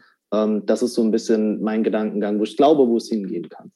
Wenn ich darauf antworten dürfte, was Oliver gerade in den Raum geworfen hat, das wäre aus meiner Sicht das Sinnvollste, wenn du, ähm, was auch der Kollege Ash mal äh, genannt hat in Bezug auf eine Aussage von Ross Braun, der ja auch viel gesprochen hat über Sprintrennen und TV-Rechte und all diese Dinge, ähm, was ja auch häufiger im Podcast diskutiert wurde, wenn er von der Accessibility spricht, ähm, die Accessibility des, des Produktes. Und Natürlich kannst du da einerseits in die Richtung Free TV gehen, aber das halte ich auch ehrlich gesagt leider marktwirtschaftlich aktuell für unrealistisch.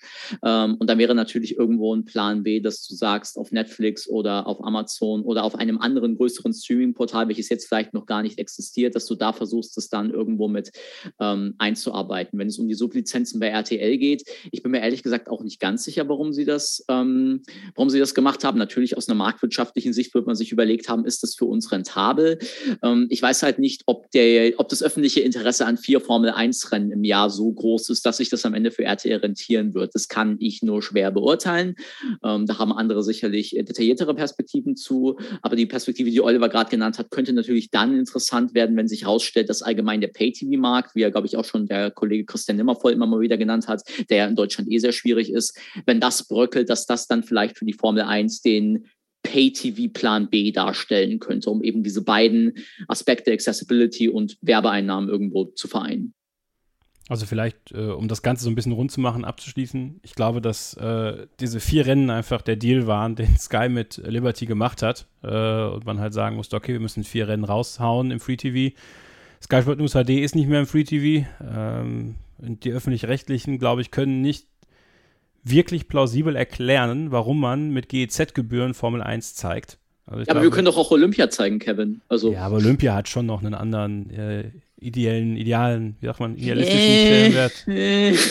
Doch, doch, doch. Also da sollte man, sollte man, äh, finde ich, den Vergleich schon so ziehen. Ich meine, Olympia ist einfach äh, eine andere Nummer als die Formel 1, mhm. Äh, meiner Meinung nach. Also ich glaube, äh, da, mhm. da, können sich die öffentlich-rechtlichen, wenn, wenn, wenn die Leute schon aufs Dach steigen, wenn sie sich teure Champions League-Rechte sichern, vor einigen Jahren, erinnert euch vielleicht, mhm. ähm, wenn sie dann die Formel 1 nehmen würden. So Pro7 Sat 1 fällt halt auch raus. Äh, die sind, glaube ich, gerade gut damit beschäftigt, ihre Bundesliga-Rechte zu sortieren, haben dafür sehr viel Geld ausgegeben. Plus die Formel E, plus die DTM. Also ich glaube, die haben sich auch nicht lumpen lassen.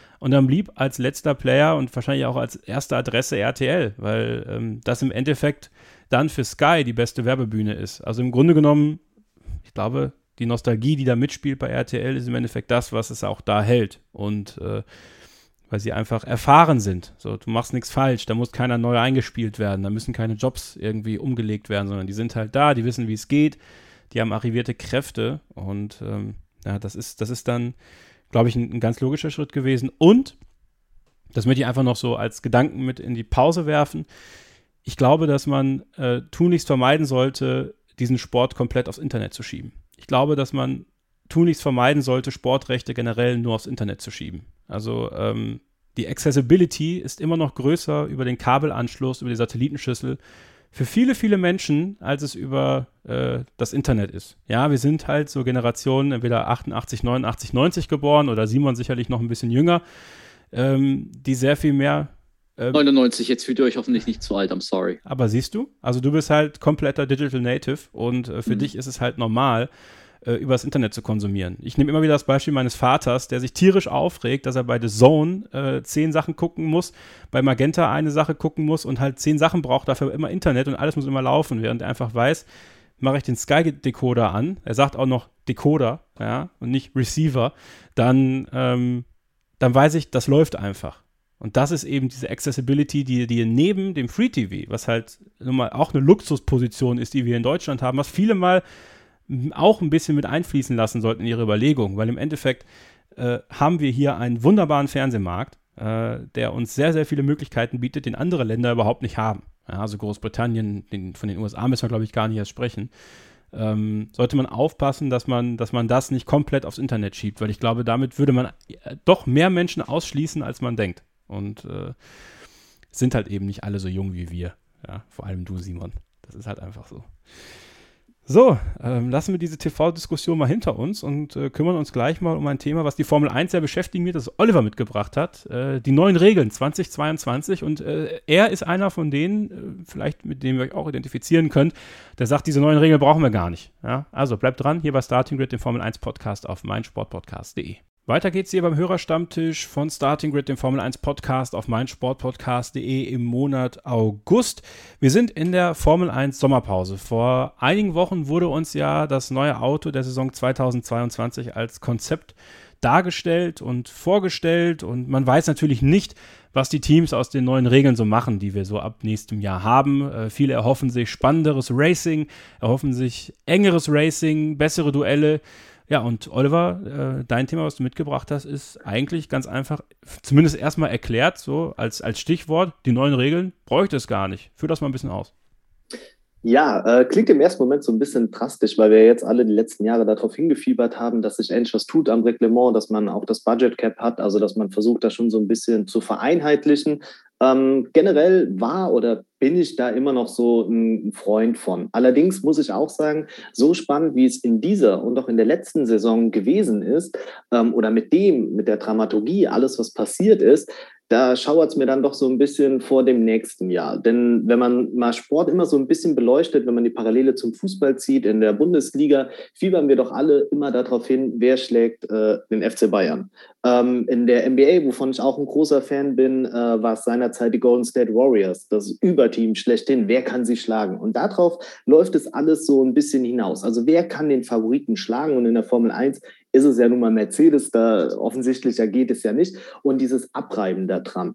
Wenn man jetzt aber auch mal ähm, Red Bull und Mercedes so ein bisschen wegnimmt, können wir mal bitte festhalten, wie spannend ist denn im Moment das Mittelfeld? In jedem Rennen ändert sich das komplett. Also wir haben hier Positionsschiebungen, Fahrer, die sich beweisen, wo man äh, vor einem Jahr oder auch zwei gedacht hat, hm, ob der sich wirklich durchsetzt. Also ich meine, Esteban Ocon, ähm, bestes Beispiel, ja. Wer hätte vor zwei Jahren gedacht, äh, dass er mal ein Formel-1-Rennen gewinnt? All das, was jetzt passiert, da habe ich ein bisschen Angst vor, denn ähm, Braun GP beispielsweise, als man dann auch noch mal was am Reglement gemacht hat, die sind allen davon gefahren. Und damit war die erste Saison doch komplett weg. Und so stelle ich mir die nächste, vielleicht aber auch die über die nächste Saison vor und habe wirklich so ein bisschen Angst davor, denn Sport lebt davon, dass er spannend ist und nicht, dass wir ihn künstlich spannend machen. Also klar, es ist schön für Liberty und halt generell für die Formel 1, mehr Investoren, mehr Werbebildschirme und, und, und. Das, da bin ich auch vollkommen mit dabei.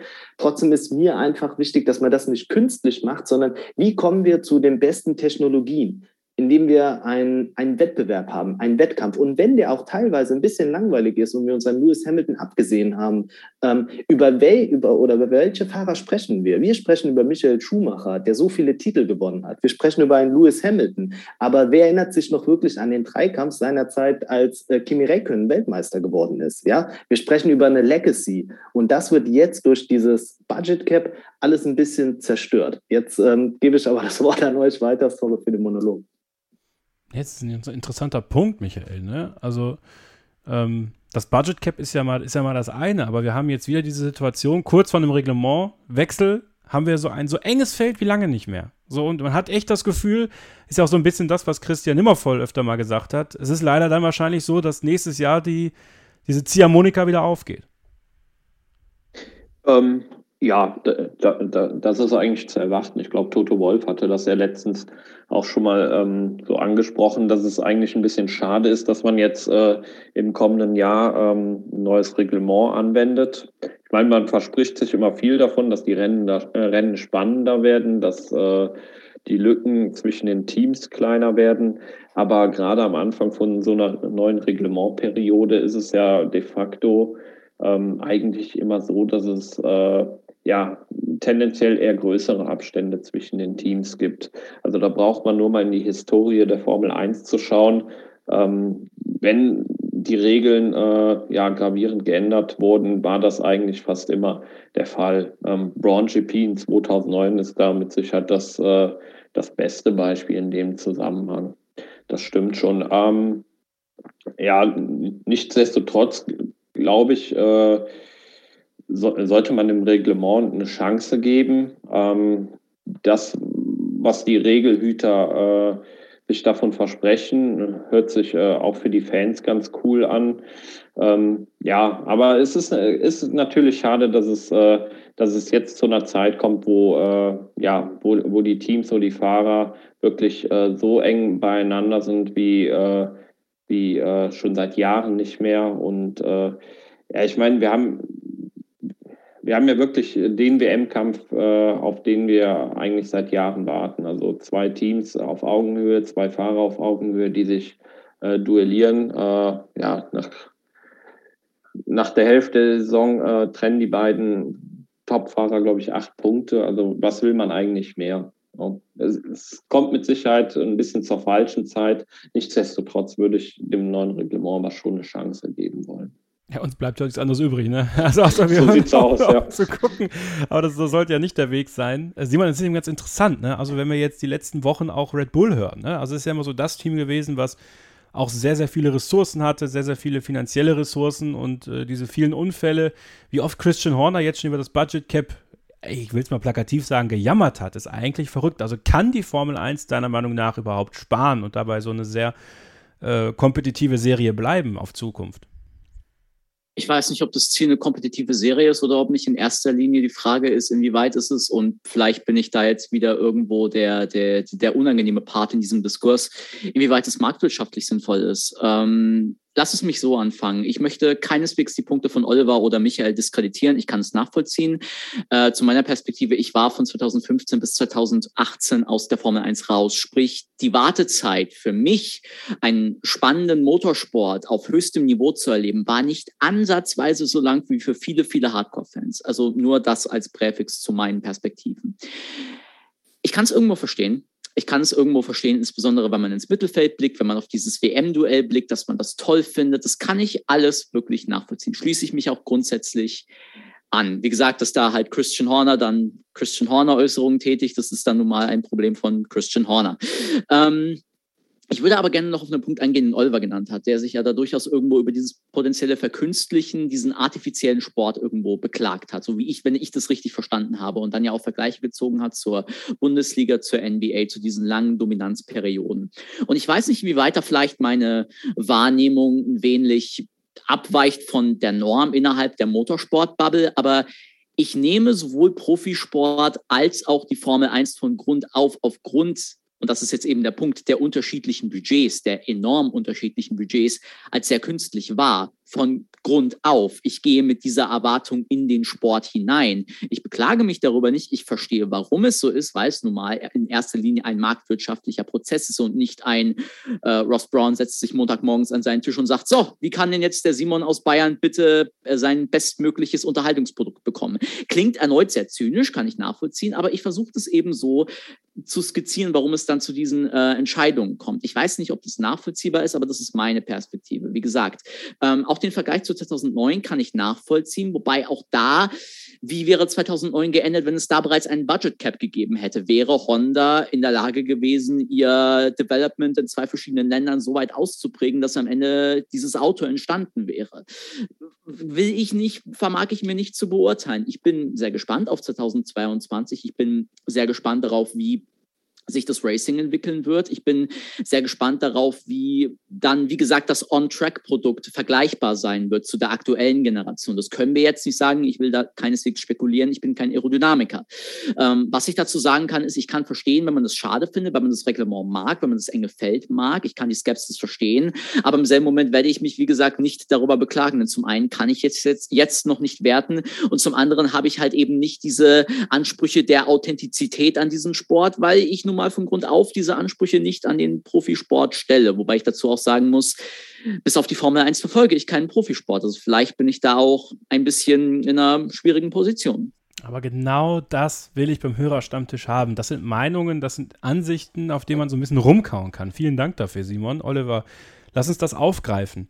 Äh, geht es bei der Regeländerung und das ist wirklich interessant. Also, wenn man das jetzt mal so ein bisschen aufdröseln möchte, ich fand diesen Punkt echt faszinierend gerade. Vielleicht weniger um den Sport und mehr um, um marktwirtschaftliche Interessen, weil durch eine nachhaltigere Serie kann man andere Sponsoren ranziehen, kann man vielleicht ganz andere Töpfe öffnen, wie du schon auch gesagt hast, noch mehr Werbeeinblendungen, noch mehr Werbebanden besetzen und der Sport im Grunde genommen für dieses amerikanische Eigentümerunternehmen vielleicht sogar zweitrangig, Entschuldigung, zweitrangig ist. Ja, auf jeden Fall. Also das ähm, machen wir uns nichts vor. Das, äh, also, oh Gott, das hört sich immer so schlimm oder dramatisch einfach an. Aber darum geht es. Also es geht ja am Ende darum, so ein bisschen das auszuschlachten, auch wenn man es nicht gerne hören will, aber mehr Investoren, mehr Geld reinbringen. Und natürlich kann ich mehr Sponsoren ähm, ja akquirieren, wenn ich sagen kann, okay, du kannst jetzt auch bei Alpha einsteigen, da kommst du günstiger rein und du wirst trotzdem im Mittelfeld fahren und man wird dort die Werbeeinblendungen zeigen. Was ich ähm, noch ergänzen möchte, ist also wenn man jetzt zum Beispiel über Prawn GP seinerzeit spricht, wenn wir da dieses Budget Cap dann haben, also wenn man das mal so fürs kommende Jahr skizziert, dann wird es ja noch mal schwerer für andere äh, da dran zu kommen. Wer auch immer jetzt mit der Innovation ins kommende Jahr startet, wird diesen Vorsprung noch weiter tragen können, weil ja alles sehr stark reglementiert ist, weil es diese Möglichkeiten nicht so gut gibt. Also man muss alles dann irgendwie auf eine Karte setzen. Man hofft, dass es gut geht. Und wie sieht es jetzt aus, wenn, ähm, ja, nehmen wir jetzt mal Ferrari, mal wirklich Worst Case gesponnen. Die schaffen den Sprung nächstes Jahr nicht und werden immer hinten fahren, weil sie relativ schwierig zu den oberen aufschließen können. Werden das dann vielleicht auch, ähm, ja, dann Unternehmen sein, die sagen, okay, wir ziehen uns da jetzt raus. Und so verliert man eigentlich ein Aushängeschild und das nur, um neue Sponsoren zu akquirieren, ähm, die gar nicht so mit Herzblut mit dabei sind vielleicht. Wenn ich dazu darauf direkt antworten dürfte, ich will jetzt keineswegs ähm, Michael hier abschneiden, aber nur um diesen äh, Punkt auszuführen. Zum einen, ich verstehe auch da deine Skepsis. Ähm, das mit Brown meinte ich weniger auf ein Budget Cap für 2009, sondern bereits für 2008, also bereits für das Development. Meine Theorie ist, weil wir ja jetzt bereits den Budget Cap haben, dass vielleicht keine Innovationen entstehen, die eine solch große Diskrepanz verursachen. Erneut, darüber möchte ich nicht spekulieren. Ich bin kein Aerodynamiker. Ähm, deswegen nur, wo da vielleicht mein Gedankengang her ähm. Inwieweit dann, wie gesagt, eine so große Diskrepanz entsteht, dass dieser Effekt negiert wird. Auch darüber möchte ich nicht spekulieren, weil es gibt ja bereits jetzt Sponsoren, die sich an diesem Sport beteiligen und für diesen Sport einiges an Geld ausgeben, obwohl sie augenscheinlich in einer Position sind, wie jetzt zum Beispiel eben bei Alfa Romeo, wo man sagen würde, äh, eigentlich wirst du jetzt nicht so häufig ähm, gesehen. Ein Punkt, den ich noch hinzufügen wollte zu dieser Ausschlachtung, die du ja auch genannt hast. Mir ist es ganz wichtig, nochmal zu betonen, weil ich glaube, auch du, Oliver, hast ja vorher noch diesen Punkt der Amerikanisierung genannt, ähm, den ich durchaus nachvollziehen kann, äh, insbesondere wenn wir an Liberty Media denken. Ich möchte aber nochmal ganz klar hervorheben, die Formel 1 ist nicht erst seit der Akquirierung durch Liberty Media ein Business. Die Formel 1 ist, soweit wir im Prinzip zurückdenken können, vielleicht so in die 60er, 70er Jahre hinein, ein Business. Wir denken an Bernie Ecclestone, wir denken an Max Mosley, wir denken an ewige Diskurse, auch in RTL-Sendungen über Reifen und über Sponsoren, über welche Regularien würden dafür sorgen, dass die beste Show entsteht. Ich habe erst vor kurzem, ich glaube, es war ein Kanada 99 Tape gesehen von RTL, wo bereits über, und das ist das Allergenialste, Dirty Air diskutiert wurde und wie Dirty Air die Show kaputt macht. Also diese Diskurse fanden immer statt und wir müssen uns meines Erachtens nach halt immer das Bewusstsein, es geht hier am Ende darum, dass gewisse, äh, dass gewisse Investoren, dass gewisse Rollen, gewisse Firmen, wie auch immer, aus dieser ganzen Sache einen Profit ziehen. Und ich betone das eben nicht, um Oliver, um Kevin, um Michael oder den ZuhörerInnen den Sport kaputt zu machen. Ich betone das deswegen, um eben daran zu erinnern, wie dieser Sport unter Umständen funktioniert, auch wenn wir das vielleicht manchmal nicht wahrhaben wollen und um dann vielleicht auch solche Entscheidungen irgendwo ähm, greifbarer zu machen. Und ob diese am Ende funktionieren, und da könnte ich dann eben zu Michael weiterleiten, das kann ich genauso wenig beurteilen wie ihr, weil ich bin weder, ich bin einerseits kein Aerodynamiker, ich bin aber auch kein Marktwirtschaftler. Ich würde noch eine andere Frage anschließen an Michael. Wir haben ja vorhin darüber gesprochen, was muss passieren, damit Hardcore-Fans bei Sky aussteigen? Was kann passieren in den nächsten Jahren, dass vielleicht äh, Fans des Sports aus der Formel 1 aussteigen, weil sie sagen, das ist jetzt auch wieder nur ganz aggressiv gesagt, es ist nicht mehr mein Sport, was ja schon für viele der Fall war, als Michael Schumacher nicht mehr dabei war was sicherlich für einige Fans in Großbritannien sein wird, wenn Lewis Hamilton mal nicht mehr Formel 1 fährt. Also, äh, wie ist da so deine, deine Gefühlslage? Ähm, ja, schwierig. Ähm, also, ich glaube, grundsätzlich ähm, ja, wollen wir ja ähm, alle möglichst spannende Rennen sehen. Also, ähm, das Beste, was uns passieren kann, ist doch, wenn wir äh, ja quasi sonntags ein Rennen sehen und äh, ja, am Freitag danach immer noch darüber diskutieren, weil es so spannend gewesen ist. Das, das ist ja das, was wir alle sehen wollen. Ähm, problematisch wird es aber, glaube ich, dann, wenn der Zuschauer den Eindruck gewinnt, dass äh, die Spannung daher kommt, weil man da künstlich dran rumschraubt. Ich glaube, dass, äh, dass das äh, ja wirklich so der Punkt sein kann, wo viele sagen, hm, das ist jetzt und nicht mehr unbedingt mein Sport.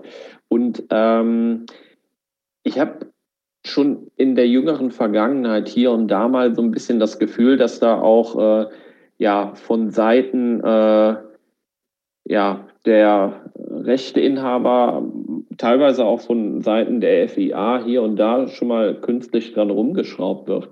Ähm, konkretes Beispiel ähm, der Aserbaidschan Grand Prix in diesem Jahr. Also Max Verstappen liegt in Führung, äh, ihm platzt, glaube ich, vier oder fünf Runden vor Schluss der Reifen. Ähm, ich behaupte einfach mal, vor 10, 20 Jahren wäre folgende Situation eingetreten. Das Safety Car wäre rausgekommen und man hätte ähm, das Rennen auch unter einem Safety Car beendet. Also sprich, man wäre noch vier Runden um die Strecke gefahren, alle hinterm Safety Car und dann äh, hätte man das Rennergebnis ja quasi gehabt. Jetzt geht man aber hin, unterbricht erstmal alles, um dann äh, auch noch einen stehenden Neustart zu haben. Das wirkt auf mich schon ja extrem, äh, extrem gekünstelt. Also klar, sieht alles spannend aus, aber äh, ja, brauche ich ehrlich gesagt an der Stelle nicht. Dürfte ich äh, darauf antworten oder wolltest du noch fortfahren? Ich wollte dich nicht unterbrechen. Ja, sehr gerne. Okay, sehr gerne. Ähm, weil das ist, ich finde es interessant, dass du diesen Punkt nennst, weil ich kann es absolut nachvollziehen. Ähm, wobei ich dazu zwei Punkte anbringen würde. Zum einen, ich kann nicht beurteilen, wie weder der Hardcore-Fan noch der, ich sag mal, Sonntagnachmittagszuschauer, den wir jetzt so in Deutschland deutlich weniger haben, wie der das wahrnimmt, inwieweit er das als künstlich wahrnimmt oder nicht, inwieweit er diesen Vergleich hat oder nicht. Dass ein Hardcore-Fan das so wahrnehmen kann, Verstehe ich absolut. Was ich aber interessant finde, wenn wir jetzt sagen, man könnte das in Zukunft vielleicht mehr so wahrnehmen, wenn wir jetzt mal in die Historie blicken, wenn wir uns jetzt wirklich in diesen Hardcore-Bereich begeben und mal in die Historie blicken. Ähm, ich erinnere gerne nochmal an die Schumacher-Ära. Wir begeben uns ins Jahr 2002. Michael Schumacher hat gerade die Weltmeisterschaft in Frankreich gewonnen und äh, es bricht absolute Panik bei Bernie Ecclestone aus. Wie um alles in der Welt sorgen wir dafür, dass dieser Sport halbwegs attraktiv bleibt. Äh, wir heißen herzlich willkommen die Formel 1 Regeln 2003 mit One-Shot-Qualifying unter anderem. Ähm, die unter anderem in Kombination mit besseren Reifenmischungen, auch da der Reifenkrieg, dafür gesorgt haben, dass wir eine großartige Weltmeisterschaft erhalten haben. Ähm, auch da wurde dieser Diskurs geführt. Die Fans wurden nicht unbedingt weniger. 2005 die Reifenregeln, die für genau ein Jahr erhalten wurden und andere aerodynamische Regeln. Auch da die Fans blieben irgendwo erhalten. Neue Motorenregeln 2006 und ich weiß nicht, ob mein Punkt nachvollziehbar ist. Ich würde behaupten, es gab immer irgendwo vom, von der Administration, sei es Bernie Ecclestone oder dann eben in Form von Liberty Media, einen gewissen Einfluss, den Sport irgendwo als Entertainment-Produkt nachvollziehbar zu halten und aktiv und frisch zu halten. Der Unterschied, und da würde ich dir durchaus zustimmen, Michael, besteht unter Umständen darin, auf welcher Ebene das stattfindet. Sprich, wo es früher vielleicht nur diese Regulariumsebene war, wie auch für 2022, ist man vielleicht heute auch eher bereit auf der Rennstreckenebene, wobei ich da auch gerne einhaken würde und sagen würde, Dinge wie das Safety Car wurden auch für den Show-Effekt oder auch das Nachtanken für 94, auch das sind ja Dinge, die dann noch mehr in den Rennbetrieb reingehen. Also ich verstehe den Eindruck bis zum gewissen Grad, würde den aber aufgrund meiner genannten Beispiele nicht unbedingt vollständig zustimmen. Ich hoffe, das war nachvollziehbar. Ähm, ja, sehe ich, im, sehe ich im Prinzip auch so. Also ich finde es durchaus in Ordnung, ähm, wenn man quasi das, äh, das Rahmenwerk beziehungsweise das Regelwerk anpasst, weil man äh, sich quasi ja höheres Maß an Spannung erhofft. Ähm, wer das nicht mag, äh, ja, ich, ich will jetzt nicht sagen, für, für, für, den ist die Formel 1 nichts, aber es gehört de facto auch ein Stück weit zur DNA der Formel 1, dass man sich halt alle paar Jahre ähm, neu erfindet, sprich durch ein neues Regelwerk. Aber äh, man muss das ganz klar ähm, von, von dieser anderen Seite, die wir ja gerade schon angesprochen hatten, trennen, nämlich wenn äh, direkt ins Renngeschehen eingegriffen wird und der äh, Zuschauer den Eindruck hat, dass man das an dieser Stelle nur macht, um äh, künstliche Spannung zu erzeugen. Ich glaube, da, äh, also wenn das zukünftig äh, ja, ähm, verstärkt stattfinden sollte, befindet sich die Formel 1 leider in dem Punkt auf dem Holzweg. Aber wenn ich dazu anschließen darf und das nochmal Oliver fragen darf, Oliver, glaubst du denn, dass so ein Eindruck entstehen kann durch die neuen Regularien? Also der Eindruck, wie ihn Michael gerade geschildert hat, weil die Ebene, auf der wir uns ja gerade geeinigt hätten, wäre ja, wie gesagt, eigentlich eher auf dieser größeren, auf dieser Makroebene, auf dieser Regularienebene. Und nicht auf der, ich beeinflusse direkt das Rennen durch, wie gehe ich mit einer, rote, mit einer Rotflagge um Ebene. Ja, aber doch, ähm, also das, das Gefühl zum Beispiel, also als äh, Michael dazu das Beispiel genannt hast, da war ich auch äh, voll und ganz bei dir, weil das ist ja auch so, ne? Man hätte eigentlich da auch Schluss machen können, aber man sagt dann, okay, gut, wir fahren die Rennen noch. Und was haben wir davon gehabt? Nochmal ein spannendes Finish. Lewis Hamilton, äh, ja, versagt die Bremse, der schießt einmal durch, wo man sonst gesagt hätte, der holt jetzt auf jeden Fall sich die wichtigen Punkte und geht aufs Podium ganz oben. Ähm, ich finde, ja, das ist, das ist wirklich eine, eine schwierige Sache. Also ich tue mich da auch ein bisschen schwer. Ich sitze da so ein bisschen zwischen den Stühlen, muss ich sagen. Kevin, vielleicht kannst du uns als Experte da raushelfen.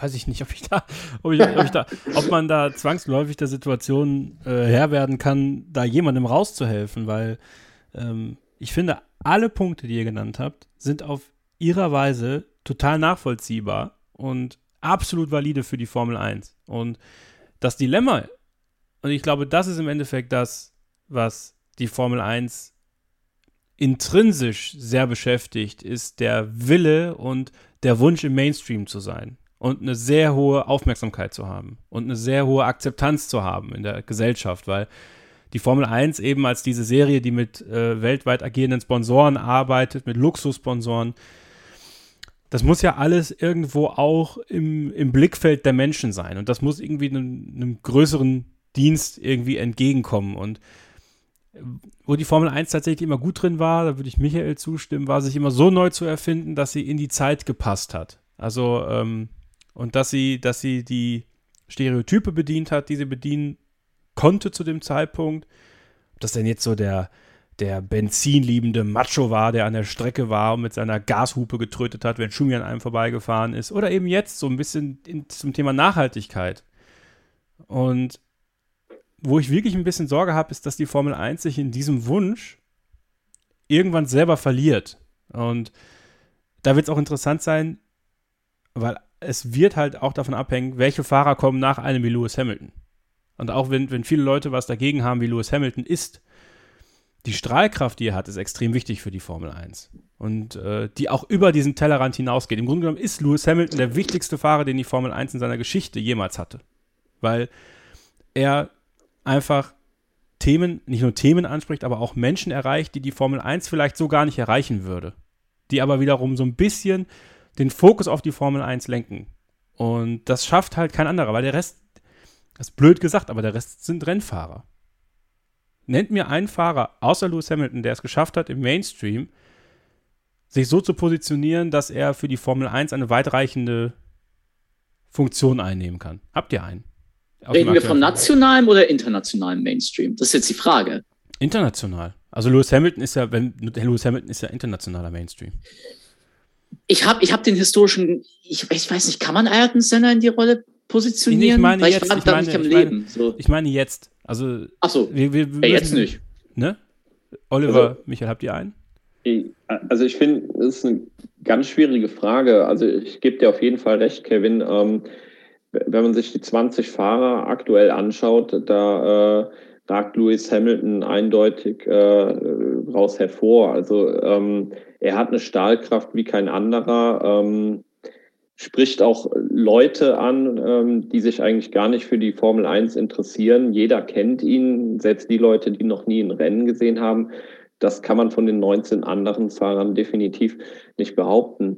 Ähm, ich würde vielleicht an der Stelle nur einwerfen, ähm, dass, dass das vielleicht auch so ein bisschen mit, mit der heutigen Zeit äh, ein bisschen zu tun hat. Ne? Also Michael Schumacher, Ayrton Senna, Alan Prost, Niki Lauda, ähm, wer weiß, was diese Fahrer für eine Stahlkraft gehabt hätten, äh, wenn es äh, Twitter, Instagram ja, und Facebook äh, schon damals gegeben hätte. Ne? Ja. Also ist alles ein bisschen schwierig, so die Fahrer äh, aus verschiedenen äh, Zeitaltern miteinander zu vergleichen. Aber ich gebe dir definitiv recht, von den 20 aktuellen Fahrern hat definitiv keiner die Stahlkraft eines Lewis Hamilton. wie gesagt, auch bezogen auf die Narrative, die bedient werden. Ne? Also äh, man hat ja auch das Gefühl, Oliver, ich weiß nicht, ob, ob das, was ich jetzt gesagt habe, überhaupt zu dem passte, um euch da irgendwie aus irgendeinem Dilemma rauszuhelfen, weil ich glaube, wir können uns gar nicht aus diesem Dilemma oder aus diesem, dieser Situation rausmanövrieren, äh, weil es einfach so viele Ebenen auf diesem Thema gibt. Ähm, aber dass eben auch die Akzeptanz für, für, für Auto, für Benzin, für auch sag ich mal, diese Völlerei, die die Formel 1 ja jahrelang äh, mit rumgetragen hat, eine ganz andere war mit Lauda, Senna, Prost, Schumacher, Hill, als es jetzt mit Hamilton, Vettel, äh, Norris ist, der ja jetzt auch nicht unbedingt dafür bekannt ist, jetzt in den, in den teuersten Schlitten, außer mit seinem McLaren-Dienstwagen äh, durch die Gegend zu fahren oder sowas. Also irgendwie eine ganz andere Generation. Obwohl Hamilton ja auch eigentlich mal so einer war. Aber das äh, hat man, hat man heute vergessen, glaube ich.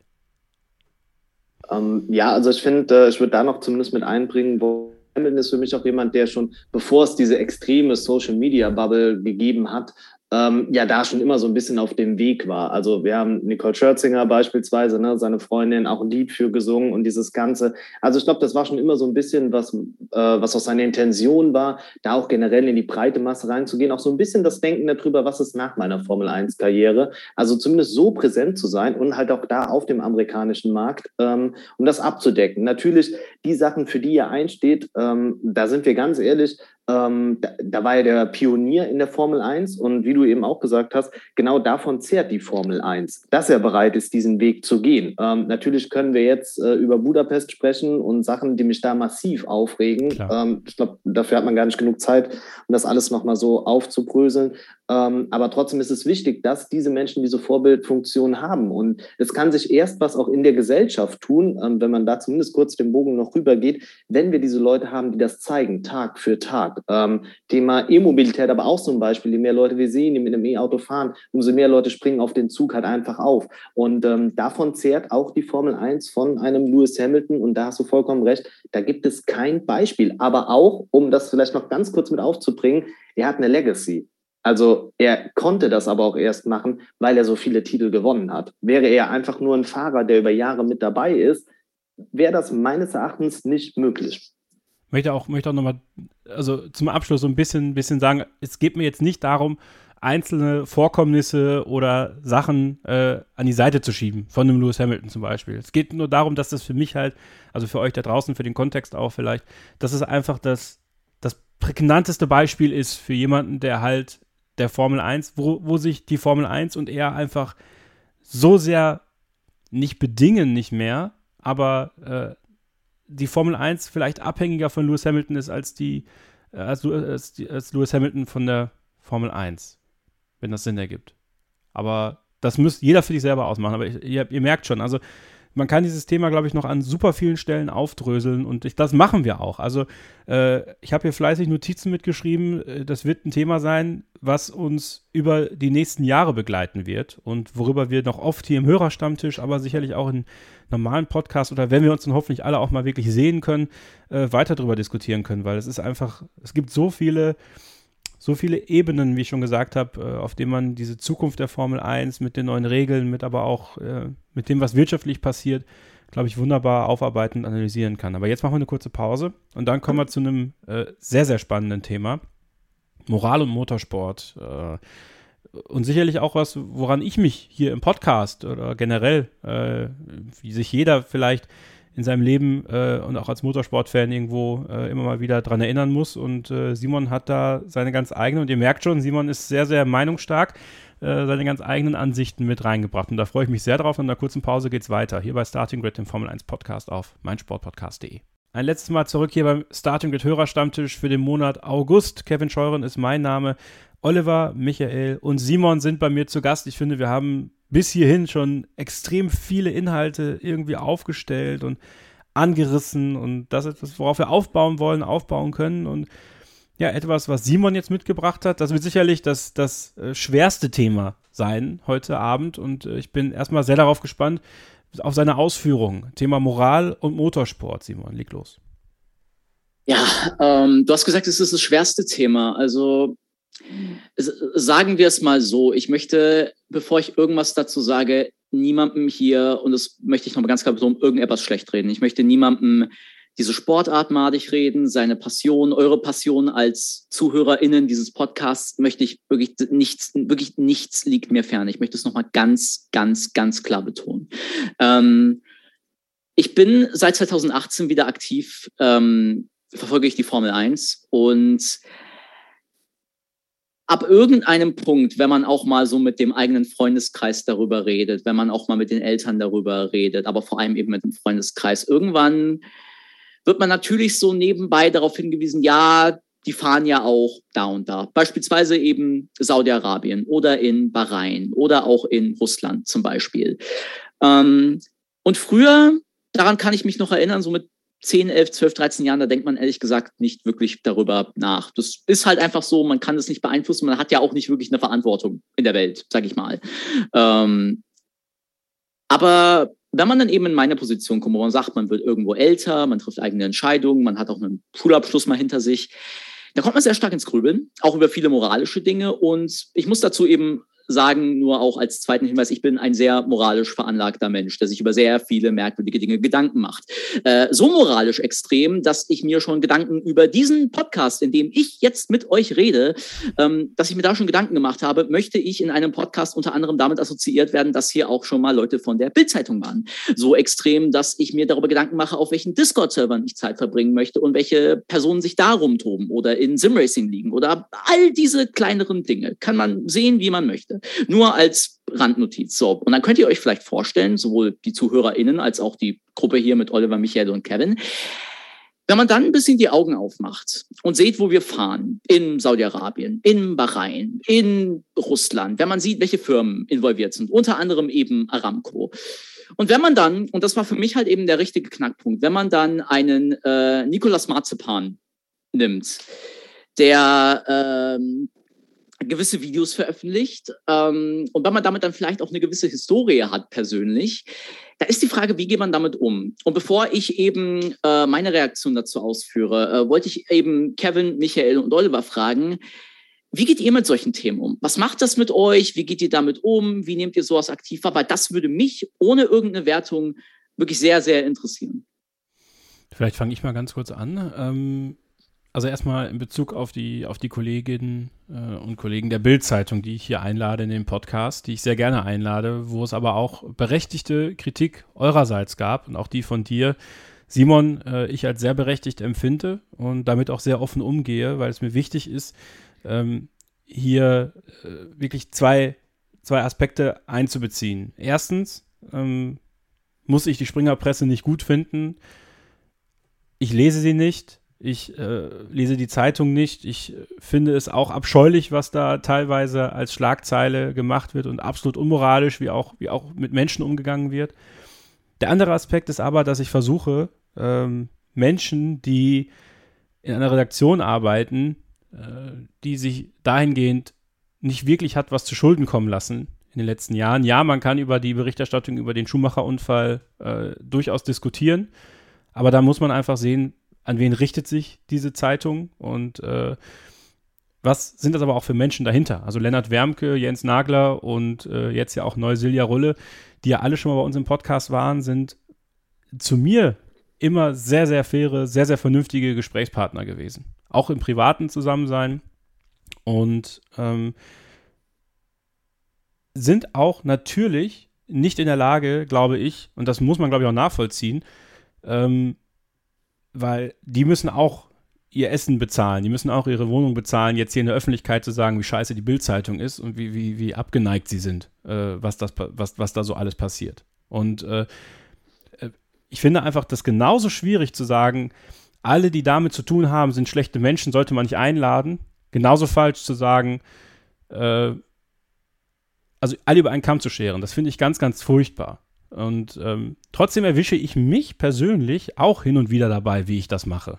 In anderen Lebensbereichen, in anderen Momenten. Und versuche das auch immer ein bisschen von außen zu sehen. Also ähm, klar ist aber auch, die Bildzeitung gehört zur journalistischen Breite dieser Gesellschaft einfach dazu. Und auch in der Formel 1 hat die Bildzeitung ein sehr, sehr immenses Wort.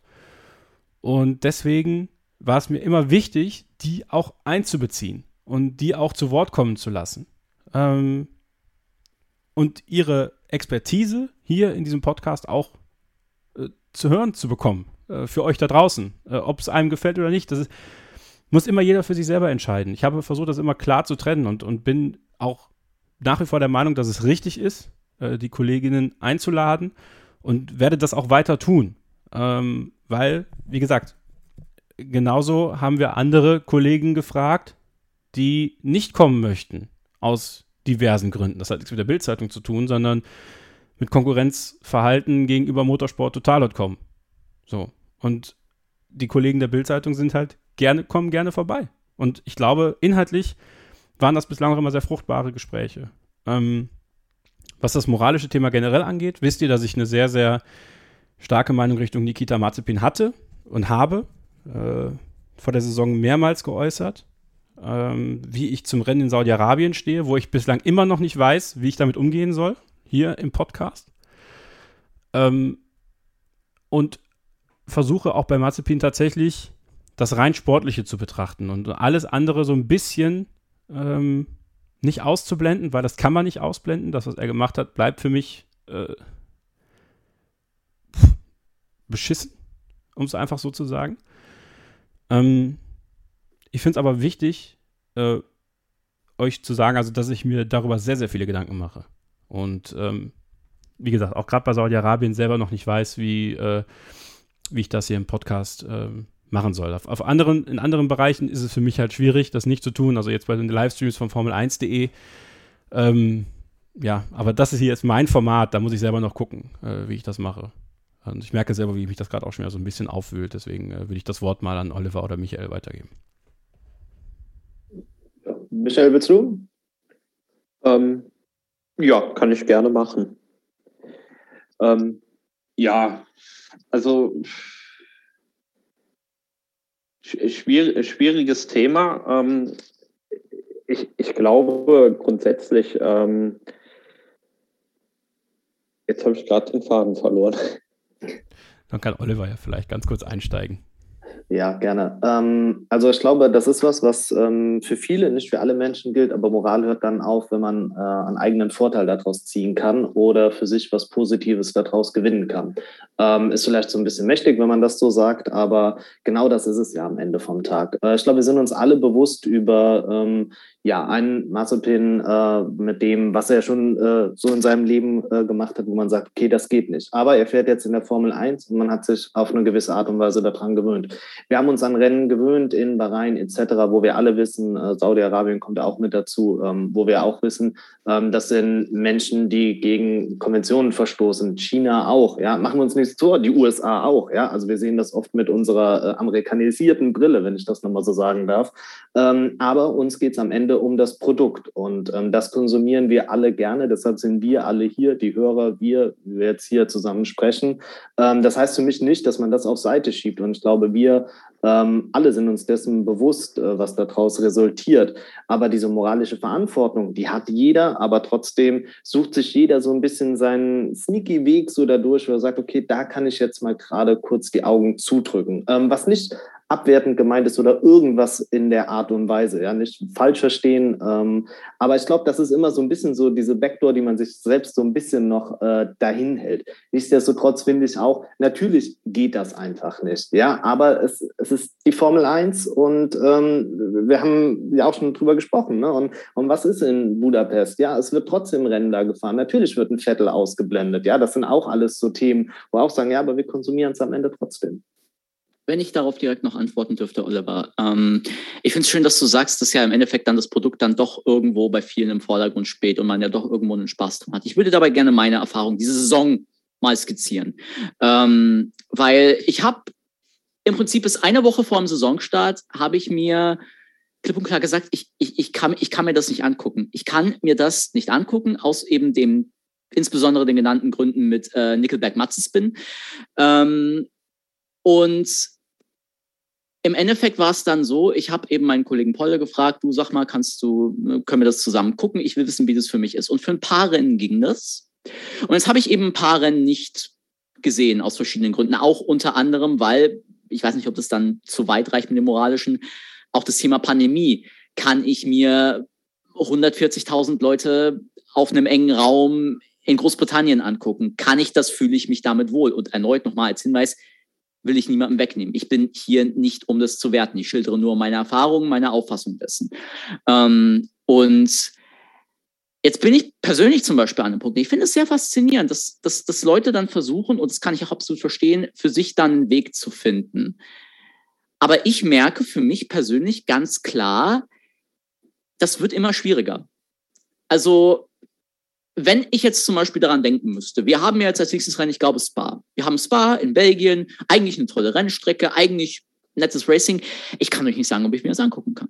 Sowohl unter dem Covid Gesichtspunkt, als auch unter dem genannten Gesichtspunkt der ähm, genannten Persönlichkeit, als auch unter dem generell politischen Gesichtspunkt. Und ich finde es halt so faszinierend, ähm, vielleicht auch aus einer Randnotiz, ich bin Autist, also vielleicht spielt das dann auch irgendwo dort eine Rolle, da die, den moralischen Standpunkt sehr ernst zu nehmen und es auch irgendwo dann eine gewisse Dünnhäutigkeit da ist, nur zur Erläuterung.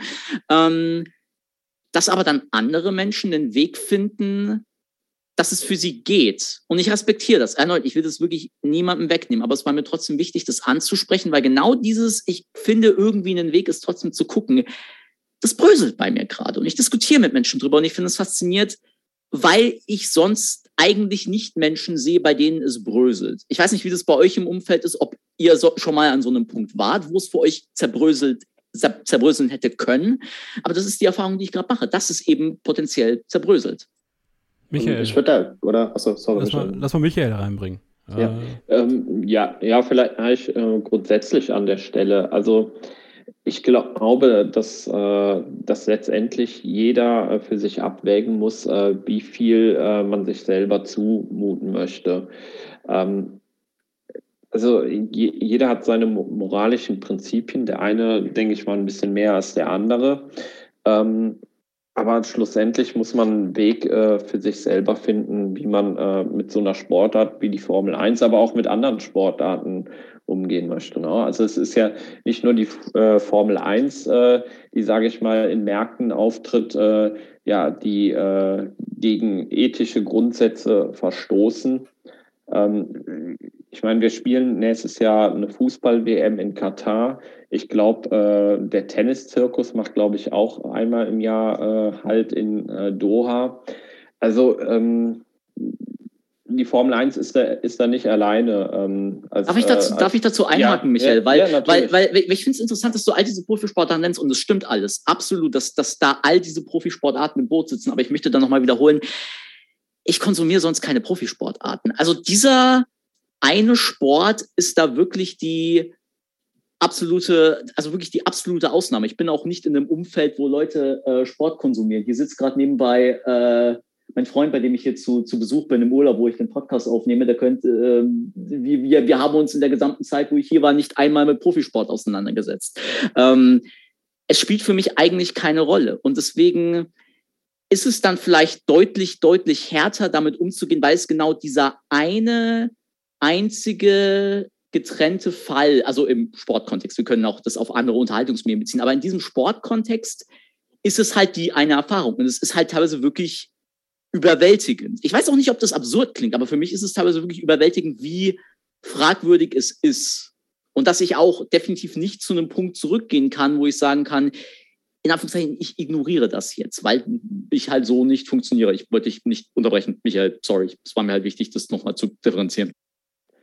Nee, alles gut. Also, also im, im, Grunde genommen, äh, glaube ich, sind wir uns ja alle einig, dass äh, wenn wir auf den Rennkalender schauen und sehen, äh, Rennen in Bahrain, Rennen in China und äh, jetzt seit dieser Saison insbesondere Saudi-Arabien, dass wir da alle Bauchschmerzen haben. Ähm, die Frage ist halt nur, wie, wie geht man damit um? Ähm, sa äh, sagt man für sich selber, dass man äh, sich gewisse Rennen äh, im Fernsehen nicht anschaut, sprich äh, boykottiert man diese Rennen oder äh, sagt man, äh, man schaut sie sich doch an, weil man alleine ähm, ja das ja, quasi den Sport für sich selber in den Vordergrund stellt. Also sprich, man blendet quasi aus, äh, dass die Autos gerade äh, durch Saudi-Arabien fahren. Und das ist halt die Frage, die sich jeder stellen muss. Ähm, ich für meinen Teil äh, habe mich dazu entschieden, mir alle 23 Rennen anzuschauen. Äh, ich behaupte aber von mir selber, dass äh, ich dadurch jetzt nicht äh, irgendwie moralisch äh, nicht integer bin. Oliver, du wolltest ansetzen gerade auch. Ähm, ja, nee, also auch das Beispiel, Michael, was du gesagt hast, ne, ja, auch andere Sportarten ähm, oder auch das, was er auch gerade gesagt ist. Also, ich meine, wir haben ein EM-Finale, haben wir auch in Wembley gesehen, ja, wo wir auch alle die Hände über dem Kopf zusammengeschlagen haben, haben auch gesagt, okay, ähm, wie weit kann man das äh, überhaupt verantworten? Ähm, das sind ja alles so Sachen, wo man natürlich Bedenken haben kann. Aber ich möchte aber auch trotzdem sagen, also auch es gibt ja auch eine Todesstrafe in den USA beispielsweise. Ja, wir schauen uns aber auch nicht davor, äh, ein Rennen in den USA zu fahren. Mir ist das teilweise zu sehr ähm, ja in den arabischen Raum da geschoben, das, was das nicht beschönigen soll und so weiter. Ne? Nur um das nochmal gerade so mit einzuschieben. Ähm, ja, wie gesagt, es hört äh, dann auf, wenn man da irgendwo für sich so ein bisschen auch den Weg gefunden hat. Und ähm, ich finde, das ist auch teilweise jetzt gar nicht so verwerflich. Also nur weil ich das Produkt konsumiere, heißt das ja nicht, dass ich ähm, ja deshalb die schlechten Seiten äh, vergesse des Ganzen. Ähm, tue mich da auch wirklich so ein bisschen schwer mit. Und ich glaube, da sind wir uns auch alle einig. Da muss jeder für sich so seinen Sweet Spot finden und sagen, okay, das funktioniert so, ähm, aber das komplette Konstrukt halt nicht außer Acht lassen. Ja, das ist ein sehr, sehr valider Punkt, finde ich, weil bei mir ist es ja auch noch so, ich bin ja auch äh, tatsächlich aktiver Fußballfan bei, bei Bayer Leverkusen und äh, auch da, wie oft äh, ist man schon im Stadion gewesen oder man sieht jetzt auch äh, die Geschichte mit Lionel Messi zum Beispiel, wie viel Kohle da bezahlt wird. Das ist schon wirklich unmoralisch viel Geld für, für, für einen Fußballer oder auch wer dann dahinter steckt, wer dann das Geld bezahlt. Auch da muss man, muss man fairerweise sagen, es hat immer sehr viel mit dem arabischen Raum zu tun. Ähm, ist es dann natürlich naja, schwierig, wenn man dann sagt, ja, ich finde dieses Geschäft so abartig, aber trotzdem gehe ich dann nächste Woche wieder ins Stadion. Ne, weil ich möchte meine Freunde treffen, ich möchte Fußball gucken, ich möchte meinen Verein anfeuern, äh, dann blende ich das für 90 Minuten aus. Gebe ich ganz ehrlich zu. Ich stehe dann im Stadion, für 90 Minuten gucke ich Fußball, bin voll drin und denke darüber gar nicht nach. Aber dann, wenn ich im Zug sitze, nach Hause und mich mit jemandem unterhalte, dann kommen ja die ganzen Themen hoch. Ja, und das ist aber interessant, wenn ich das sagen darf. Diesen Prozess, den du jetzt gerade schilderst, dieses, du kannst es für 90 Minuten ausblenden. Ja. Und dann bist du wieder in diesem kritischen Denken, wo du sagst, hm, ja. das war halt schon irgendwie seltsam.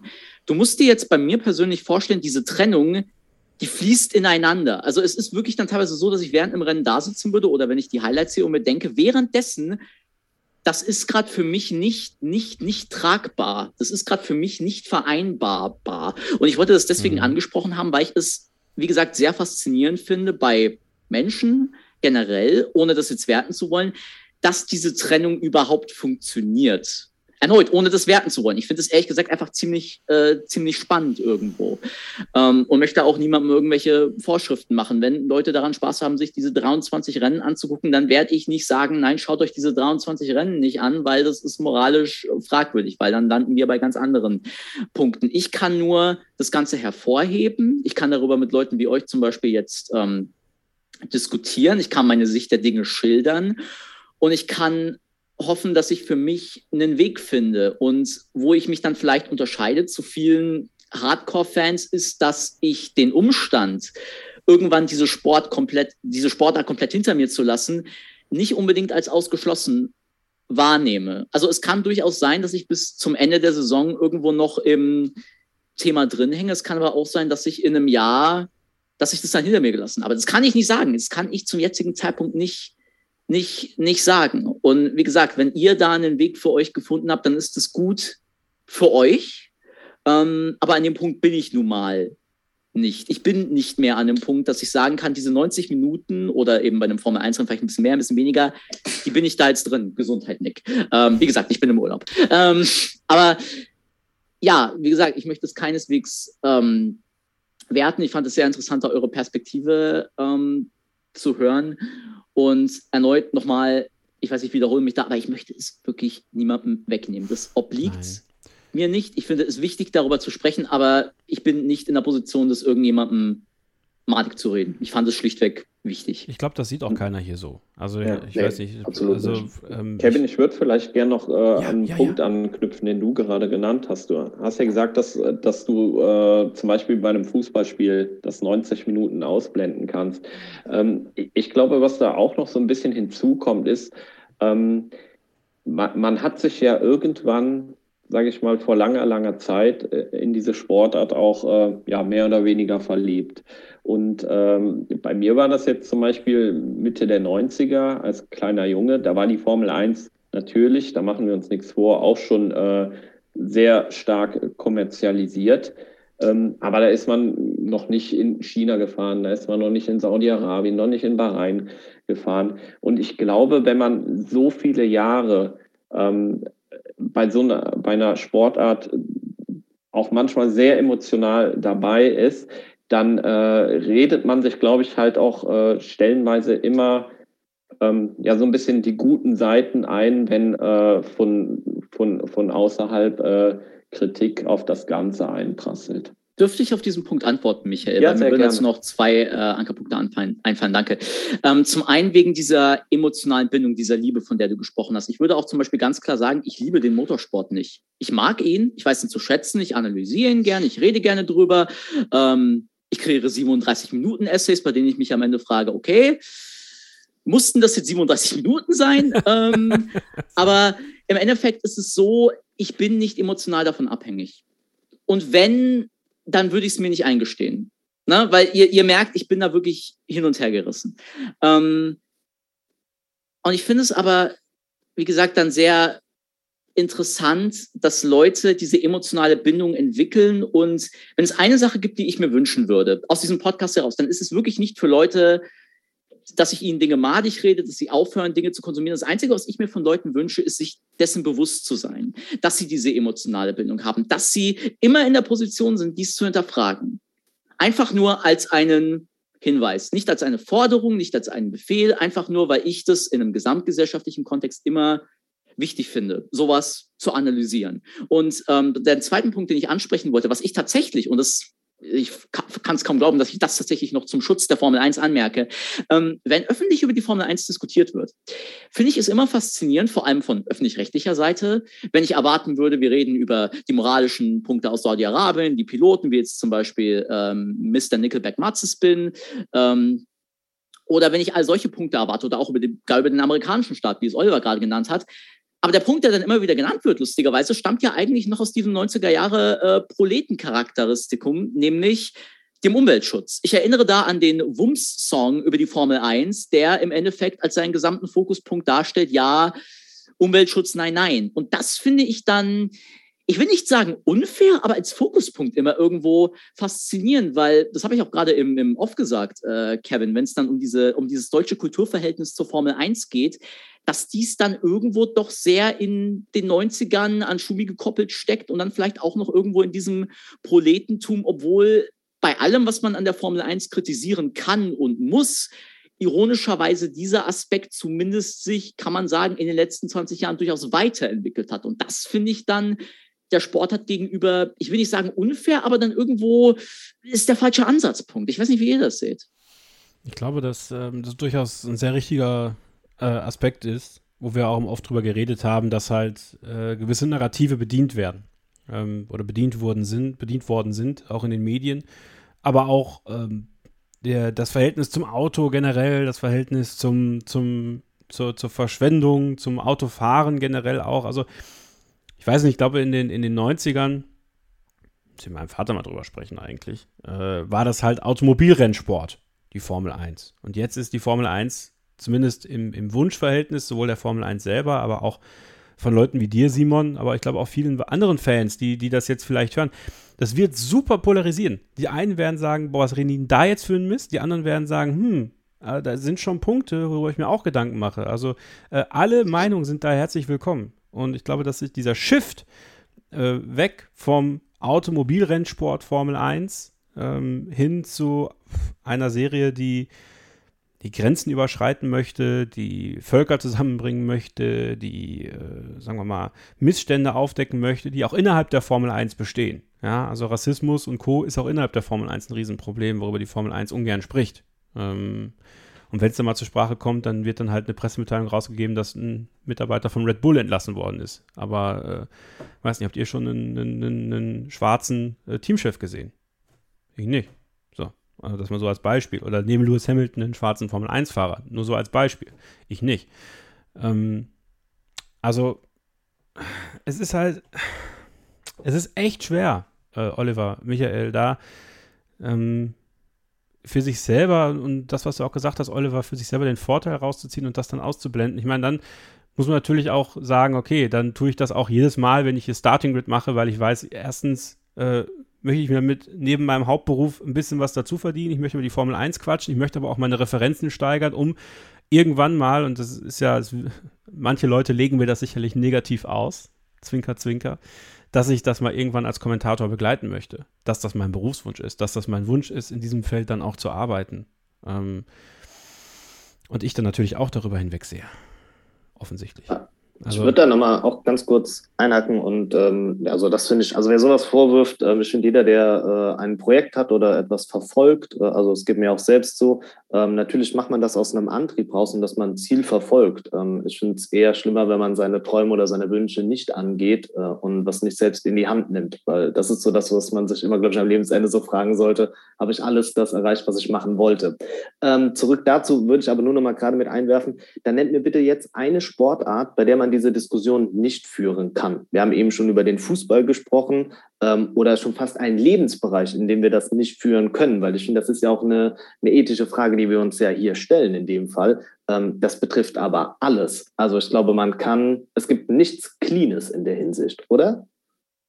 Tatsächlich ist das Erste, wo wir da rankommen, und auch das ist nicht clean, aber wenn es um Abwägungen geht, weil ich finde, auch das ist immer ein interessanter Punkt, so mit welchen Toleranzen kann ich umgehen. Ähm, Deswegen finde ich den Aspekt Sim Racing sehr interessant.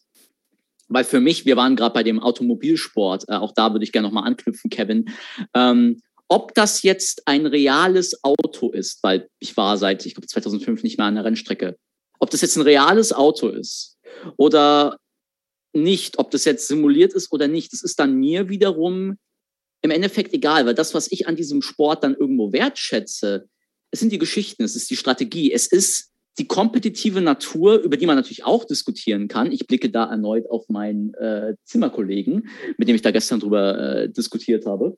Ähm, der gerade winkt, man kann es nicht sehen, aber er winkt. Ich garantiere es euch, ich verspreche es euch. In jedem Fall ist es so, ähm, das sind die Dinge, die mich faszinieren. Und ob das jetzt nur wirklich ein reales Automobil darstellt, das ist für mich im Endeffekt egal. Und ich glaube, der ja, Punkt, aber, aber da, aber da, Entschuldigung, aber da musst du dann aus deiner Sicht raustreten, finde ich. Ja. Weil das ist, das ist der, der, der Großteil der Leute, glaube ich, oder die, die Fans, die von damals jetzt noch da sind, die aber immer noch einen großen Stamm der mhm. Formel 1-Fans ausmachen, sehen das, glaube ich, so. Glaube ich. Also, bitte, ja. wenn ihr das anders seht und ihr kommt, also äh, aus dieser Generation, sage ich mal, dann bitte meldet euch, weil das würde mich mhm. wirklich interessieren. Aber wie gesagt, äh, verstehe mich nicht falsch, ich möchte es auch niemandem absprechen. Also ich möchte da nur meine ähm, Wahrnehmung dessen schildern. Und der Punkt, auf den ich hinaus möchte, ist, wie gesagt, ich stimme Oliver zu. Wenn wir da in den Profisport gucken, dann wird es schwer, einen Profisport zu finden, der sagt, ja, ich bin moralisch, aber in einer völlig, äh, äh, in einer völlig heiligen Position. Ich finde halt, worauf ich mit dem Simracing hinaus möchte, was ja dann auch im kleinen Kreis, im privaten Kreis stattfinden kann und was für mich vielleicht im Endeffekt dann auch irgendwo der Punkt geht, an dem ich mich dann vielleicht irgendwann mal zukünftig orientiere. Ähm, auch wenn da wir natürlich dann wieder über Technik diskutieren können, aber wo halt der, wo halt die Toleranz dann irgendwo noch halbwegs einhaltbar ist mit dem, wie ich normal lebe, ist, es ist so unnötig. Vielleicht so abschließend als eine Frage, glaubt ihr, dass es, und das würde mich jetzt sehr stark interessieren, sowohl bei Kevin als auch bei Oliver, als auch bei mich, als auch bei den ZuseherInnen, glaubt ihr, wenn die Formel 1 wollen würde, wenn an der Spitze dieser Sportart Personen stehen würde, die die Gedanken, die wir jetzt gerade durchdenken, denen, für die das das Zentrum wäre und die damit zufrieden wären, wenn vielleicht der Gewinn geringer wäre, aber wenn der Sport, die Sportart irgendwo schlichtweg umsetzbar wäre, in irgendeiner Form. Glaubt ihr, eine moralisch vielleicht nicht völlig reine, aber sagen wir weniger fragwürdige Formel 1 wäre realistisch oder nicht? Oder ist die Frage vielleicht sogar die völlig falsche? Das würde mich sehr interessieren. Ich halte sie für nicht realistisch. Also ich meine, die Formel 1 war immer durch und durch kommerzialisiert. Das war schon ganz früh so. Ähm, Bernie Ecclestone hat das dann irgendwann äh, vor einigen Jahrzehnten ähm, aufgenommen und das Ganze nochmal ähm, ja, äh, verstärkt vorangetrieben. Und ähm, ich glaube, es ist der Lauf der Zeit, dass dann auch eine globale Sportart wie die Formel 1 heute ähm, an einem Punkt angekommen ist, wo es, ja, sage ich mal, zu 99 Prozent ähm, darum geht, Geld zu verdienen. Und ähm, wenn ein Rennpromoter in Saudi-Arabien, ähm, keine Ahnung, 60, 70 Millionen Dollar bietet, damit die Formel 1 dort in Saudi-Arabien fährt, dann wird äh, seitens der Formel 1-Rechteinhaber niemand auf die Idee kommen zu sagen, nee, wir verzichten auf die 70 Millionen Dollar und fahren für 5 Millionen Dollar am Nürburgring. So das ist mir, das ist mir, das ist mir klar, Michael. Da möchte ich mich nur an der Stelle unterbrechen. Das ist mir absolut klar. Aber meine Frage bezieht sich eher darauf, glaubt ihr, es wäre in irgendeiner Form, lass es mich so formulieren, finanziell tragbar? Lass es mich so formulieren. Nicht, ob es realistisch ist, ob das passieren wird, weil wir wissen halt, das, das wird nicht passieren. Aber glaubt ihr, es wäre in dieser Gesellschaft finanziell theoretisch tragbar? Nicht realistisch, sondern vielleicht in irgendeiner Form tragbar. Schwierig vorstellbar. Ja, finde ich auch schwierig. Erstmal also, Kevin Scheuren überrollen. Ich habe es geschafft. Ja, du, also ich bin, äh, wie gesagt, ich finde dieses Thema ist halt ein sehr schweres Thema. Äh, von seinem Gewicht her und auch von seiner Komplexität her. Ähm, ja, Oliver, ähm, willst du ein bisschen weiter ausholen, was das finanziell äh, Tragbare angeht? Nee, nee, nee. Also da, wie gesagt, also ich glaube halt nicht, dass es äh, möglich ist.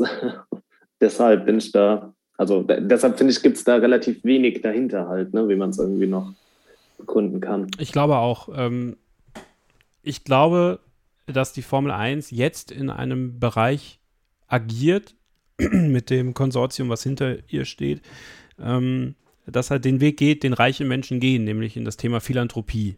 Ähm, und das ist im Endeffekt das, was We-Race as One ist. Äh, We-Race as One äh, und die ganzen Sachen, die sie machen werden, das sind philanthropische Projekte. Ja, das ist nett, wenn da Geld reinfließt. Das sieht gut aus. Das kann man Aktionären gut erklären.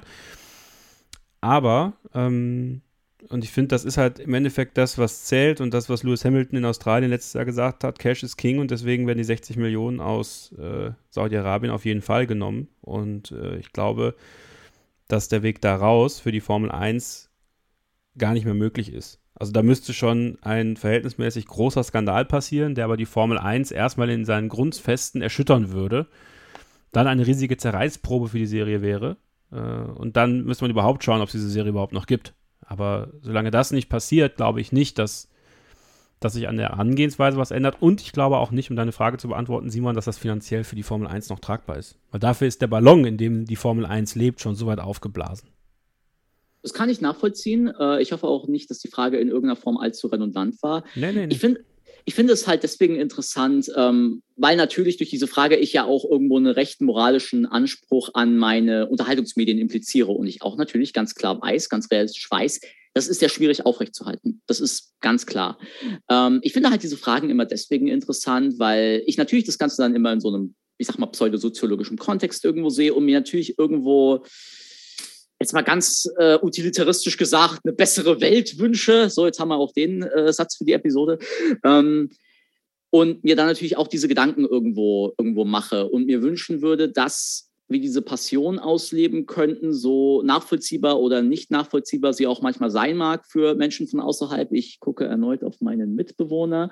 Ähm, und ich finde es dann halt schade, dass es nicht so ist. Und deswegen ist halt meine Herangehensweise zu versuchen, in Zukunft vielleicht Wege zu finden, wie ich für mich damit umgehen kann, sei es in der Sim-Racing-Blase oder vielleicht wird es letzten Endes auch passieren, dass dann irgendwann dieses eigentlich sehr schöne Hobby, welches mich ja durchaus bewegt hat, zu Gedanken gebracht hat, auch in diesem Podcast gebracht hat, dass es irgendwann, dass es, dass, dass es irgendwann in meinem Leben ein Ende finden wird. Wie gesagt, ohne dass irgendjemandem irgendjemandem wegzunehmen. Ähm, aber ich fand es trotzdem sehr wichtig, mit euch darüber, darüber zu sprechen. Mir war es sehr wichtig, auch irgendwo mal angesprochen zu haben, weil ich häufig das Gefühl habe, es kommt nicht wirklich zur Geltung. Und das finde ich dann sehr schade. Aber auch dafür soll Starting Grid da sein. Äh, deswegen äh, ist das, glaube ich, für heute mal ein, ein gutes Schlusswort gewesen von Simon. Ähm, ja, also ich bin selber ein bisschen überwältigt jetzt davon, muss ich sagen. Ähm, bin ich ganz ehrlich werde ich mir da in den nächsten Tagen sicherlich auch viele, viele Gedanken drum machen. Ähm, deswegen äh, von Herzen wirklich vielen Dank, Simon, dass du, dass du heute hier dabei warst und dieses sehr, sehr äh, sehr, sehr aufwühlende Thema mitgebracht hast. Also danke, dass ich, danke, dass ich dabei sein durfte. Also, Gern. mehr kann ich dazu nicht sagen. Vielen Dank. Vielen Dank auch an, an Michael. Schön, dass du dabei warst. Ja, vielen Dank, dass ich dabei sein durfte. Es hat wirklich riesigen Spaß gemacht und ja, vielleicht hören wir uns ja noch mal bei einem äh, anderen Hörerstammtisch. Würde mich auf jeden Fall sehr freuen. Sehr, sehr gerne. Danke auch dir, Oliver. Ja, äh, von mir auch ganz großes Dankeschön. Und nie, das wäre so ein perfekter Abend gewesen, sich irgendwie äh, in eine Kneipe zu setzen. Ja, ähm, ja auch mit einem alkoholfreien Getränk äh, ja. und einfach äh, ja, bis spät in die Nacht rein zu sprechen, diskutieren, äh, debattieren, wie auch immer man das Ganze nennen will. Ähm, also einfach echt genial. Vielen, vielen Dank für die Möglichkeit. Sehr gerne. Und äh, ja, wir versuchen das noch hinzubekommen. Also, dass wir uns vielleicht noch dieses Jahr mal vielleicht zusammensetzen können. Ähm, ich hoffe, dass das klappt. Ich kriege jetzt äh, am morgigen Mittwoch meine, meine zweite Impfung. Äh, das ist dann schon mal wichtig. Lasst euch auch impfen, ja. Auch wenn auch das jetzt wieder viele Leute auf die Palme bringen wird, wenn ich das sage. Aber äh, wenn wir uns treffen wollen, tja, äh, ich befürchte, es gibt fast keine andere Wahl, als das zu tun. Aber ähm, das muss auch jeder für sich selber entscheiden. Ich nehme es euch auch nicht äh, menschlich übel, wenn ihr es nicht tut. Deswegen äh, plädiere ich trotzdem dafür, dass ihr es tun solltet. Ähm, und dann schauen wir mal, ob wir das dieses Jahr noch hinbekommen. Dass wir uns mal zu einem physischen Hörerstammtisch treffen. Äh, das würde mich sehr freuen, euch auch mal kennenzulernen, alle. Und äh, ansonsten auch weiter hier im Podcast im September wieder, wenn ihr möchtet. Könnt ihr euch gerne melden, wenn ihr da dabei sein möchtet. Und wie ihr seht, alles kann. Alles kann, nichts muss. Äh, hier bin ich wirklich gefühlt Domian. Ja, nehme jedes Thema auf. ähm, Nee. Wollen wir über Hackfleisch reden? Nein, heute nicht. Heute nicht. Ich bin Vegetarier.